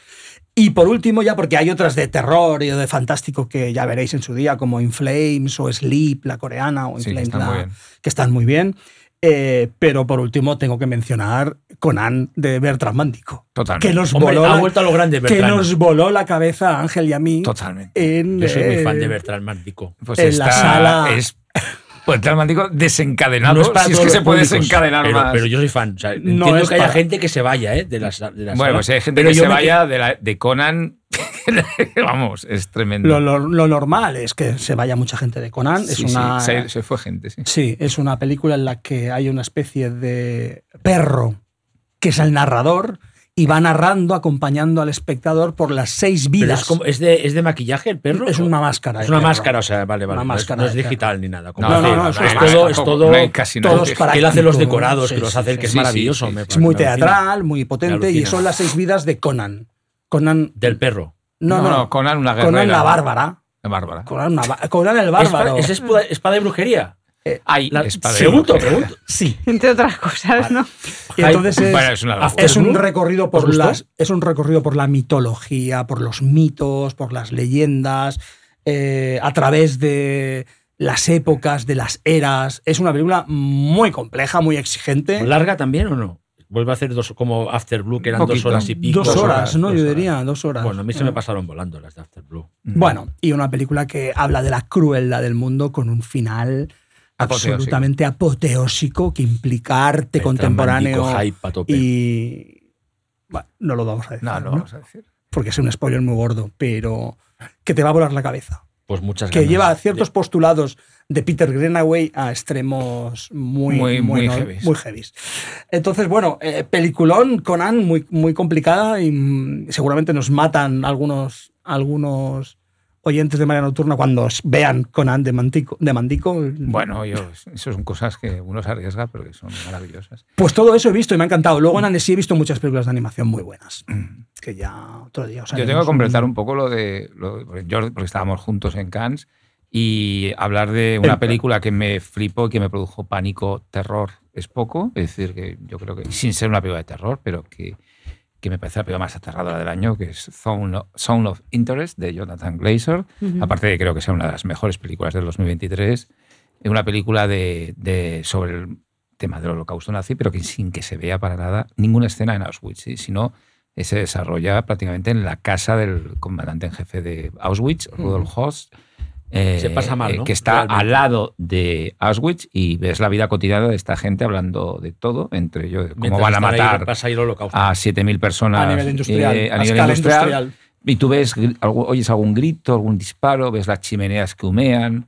Eh, bueno, mm, una película con la geometría visual típica de Glazer, llevada a extremos. La música de Mika Levy, que es aterradora. Y eh, un principio ya que son casi cinco minutos en pantalla negra, que tiene las narices de empezar así la película. Bueno, mm, una, para mí una obra maestra absoluta que creo que debió ganar la Palma de Oro, pero vamos a dar un premio importante. Y luego te- eh, apuntar dos películas también de Cannes, que una ya se ha visto en, ya se ve en las pantallas, está. Asteroid City, Sí, de Wes. Anderson, un homenaje maravilloso a todo lo que es los 50, las pruebas nucleares, los ovnis, el desierto de Arizona, Nuevo México, eh, bajo todo un postulado sobre la ficción, sobre contar historias, con una, un poderío visual alucinante, una imaginación increíble, una, una narrativa brutal. Es decir, una obra maestra de, de Anderson. A mí es que cuanto más se le critica, más me gusta. A mí Es decir, me, me saco- entusiasmó también. Sí, a mí me una parece preciosidad. Una Mm. preciosidad. Y luego tengo que hablar que, mm, bueno, de una película que se estrena en dos semanas, que es Indiana Jones y Ah, The. Dial of the Des- Que tú Destiny, pudiste verla. Que yo pude ver. the Dial of Destiny. Y que, bueno, yo me lo pasé muy bien. Me pareció una aventura crepuscular de un héroe que está en el imaginario de todos y de todo el mundo, eh, con un Harrison Ford espléndido, esto hay que decirlo, está espléndido. eh, además, muy bien eh, secundado por fue, fue eh, Sí. Phoebe Waller-Bridge. Wallace-Bridge, Sí. eh, que está estupenda, haciendo una química que se recuerda mucho a la química entre Connery y Ford en la última cruzada. Es como una suma teológica de todo la saga de Indiana, tiene de todas las películas de Indiana. Y, y más es muy arriesgada, por algo que no diré, y que eh, lo saca muy bien eh, ese punto. Eh, Mangold la dirige bien, sí que es verdad que he hecho un poco de menos, no sé por qué, no me, aunque Mangold es un gran director, echo de menos el toque Spielberg. Dice no sé por qué. No sé, pero te- lo noto. Me pasa igual. Sí, y esta sí, comparación ya sé que os vais Se a, debe notar, va a producir la risa de, de Desi. Me pasa igual con Transformers, que yo, que yo soy un fan de la saga, lo sabe todo el mundo. Échate menos Y que, que de la a- última que me ha gustado bastante, Hay de que menos a Michael. Bay. Quiero verla, quiero Que verla. hecho de menos a Michael Bay, eh, que era más, bueno, Transformers para mí es Michael Bay. Y Indiana, pues noto un poquito la falta del toque. Es muy Tintín la película, sí que eso juega mucho. Recuerda alguna escena incluso al Tintín de Spielberg. Y bueno, es una, por lo menos además eh, a nivel de efectos, eh, hay efectos digitales, pero corrige un poco algunos errores de la, de la calavera de cristal, Ujú. en el- que a mí es una película que me gusta, ¿eh? pero en, los tem- en el tema de los efectos digitales. Y luego recomendar una película que vi en Cannes también, que, bueno, la vi, estuve en Cannes porque la vi después, que es eh, Salen, una película francesa que se desarrolla en un suburbio de Marsella, eh, donde pasan cosas Ujú. sobrenaturales, que es una de las películas de estas que mezclan problemas sociales o reivindicaciones sociales, muy tipo Los Miserables, muy tipo eh, Antena, Antena, la película de Roman Gavras, Ujú. pero con un elemento fantástico que me parece una estupenda película y de la que yo creo que cuando empiece a verse fuera de Cannes eh, se va a hablar bastante. Pues mira, yo rápidamente, porque nos queda poco, ¿no?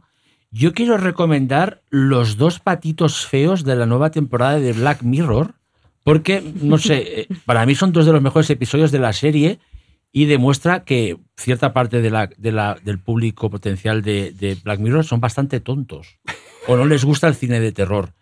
Eh, mi primer favorito absoluto es Demon 79, que es casi una peli. De hecho, es la- creo que es el primer Black Mirror que está eh, ambientado en una época pasada. Mm. Aquí Pero es creo- que con ese título, ¿cómo no te va a gustar? No, no, es maravilloso. Que es una película de terror satánico co- eh, pasado por la comedia negra, que me parece realmente una maravilla y que, como ya habréis leído en muchos sitios, en internet abre un nuevo sello, que es este sello que se llama Red, Red Mirror, Ujú. que, pare- que si ojalá Charlie Brooker tira para este tipo de episodios de Black Mirror que son de terror sobrenatural, me parece una maravilla. De hecho, yo la definiría como la versión satánica de Qué bello es vivir, que es una de Frank Capra, que es un es verdad que es un eslogan muy muy que os va a chocar, pero es que es lo que sentí viéndola.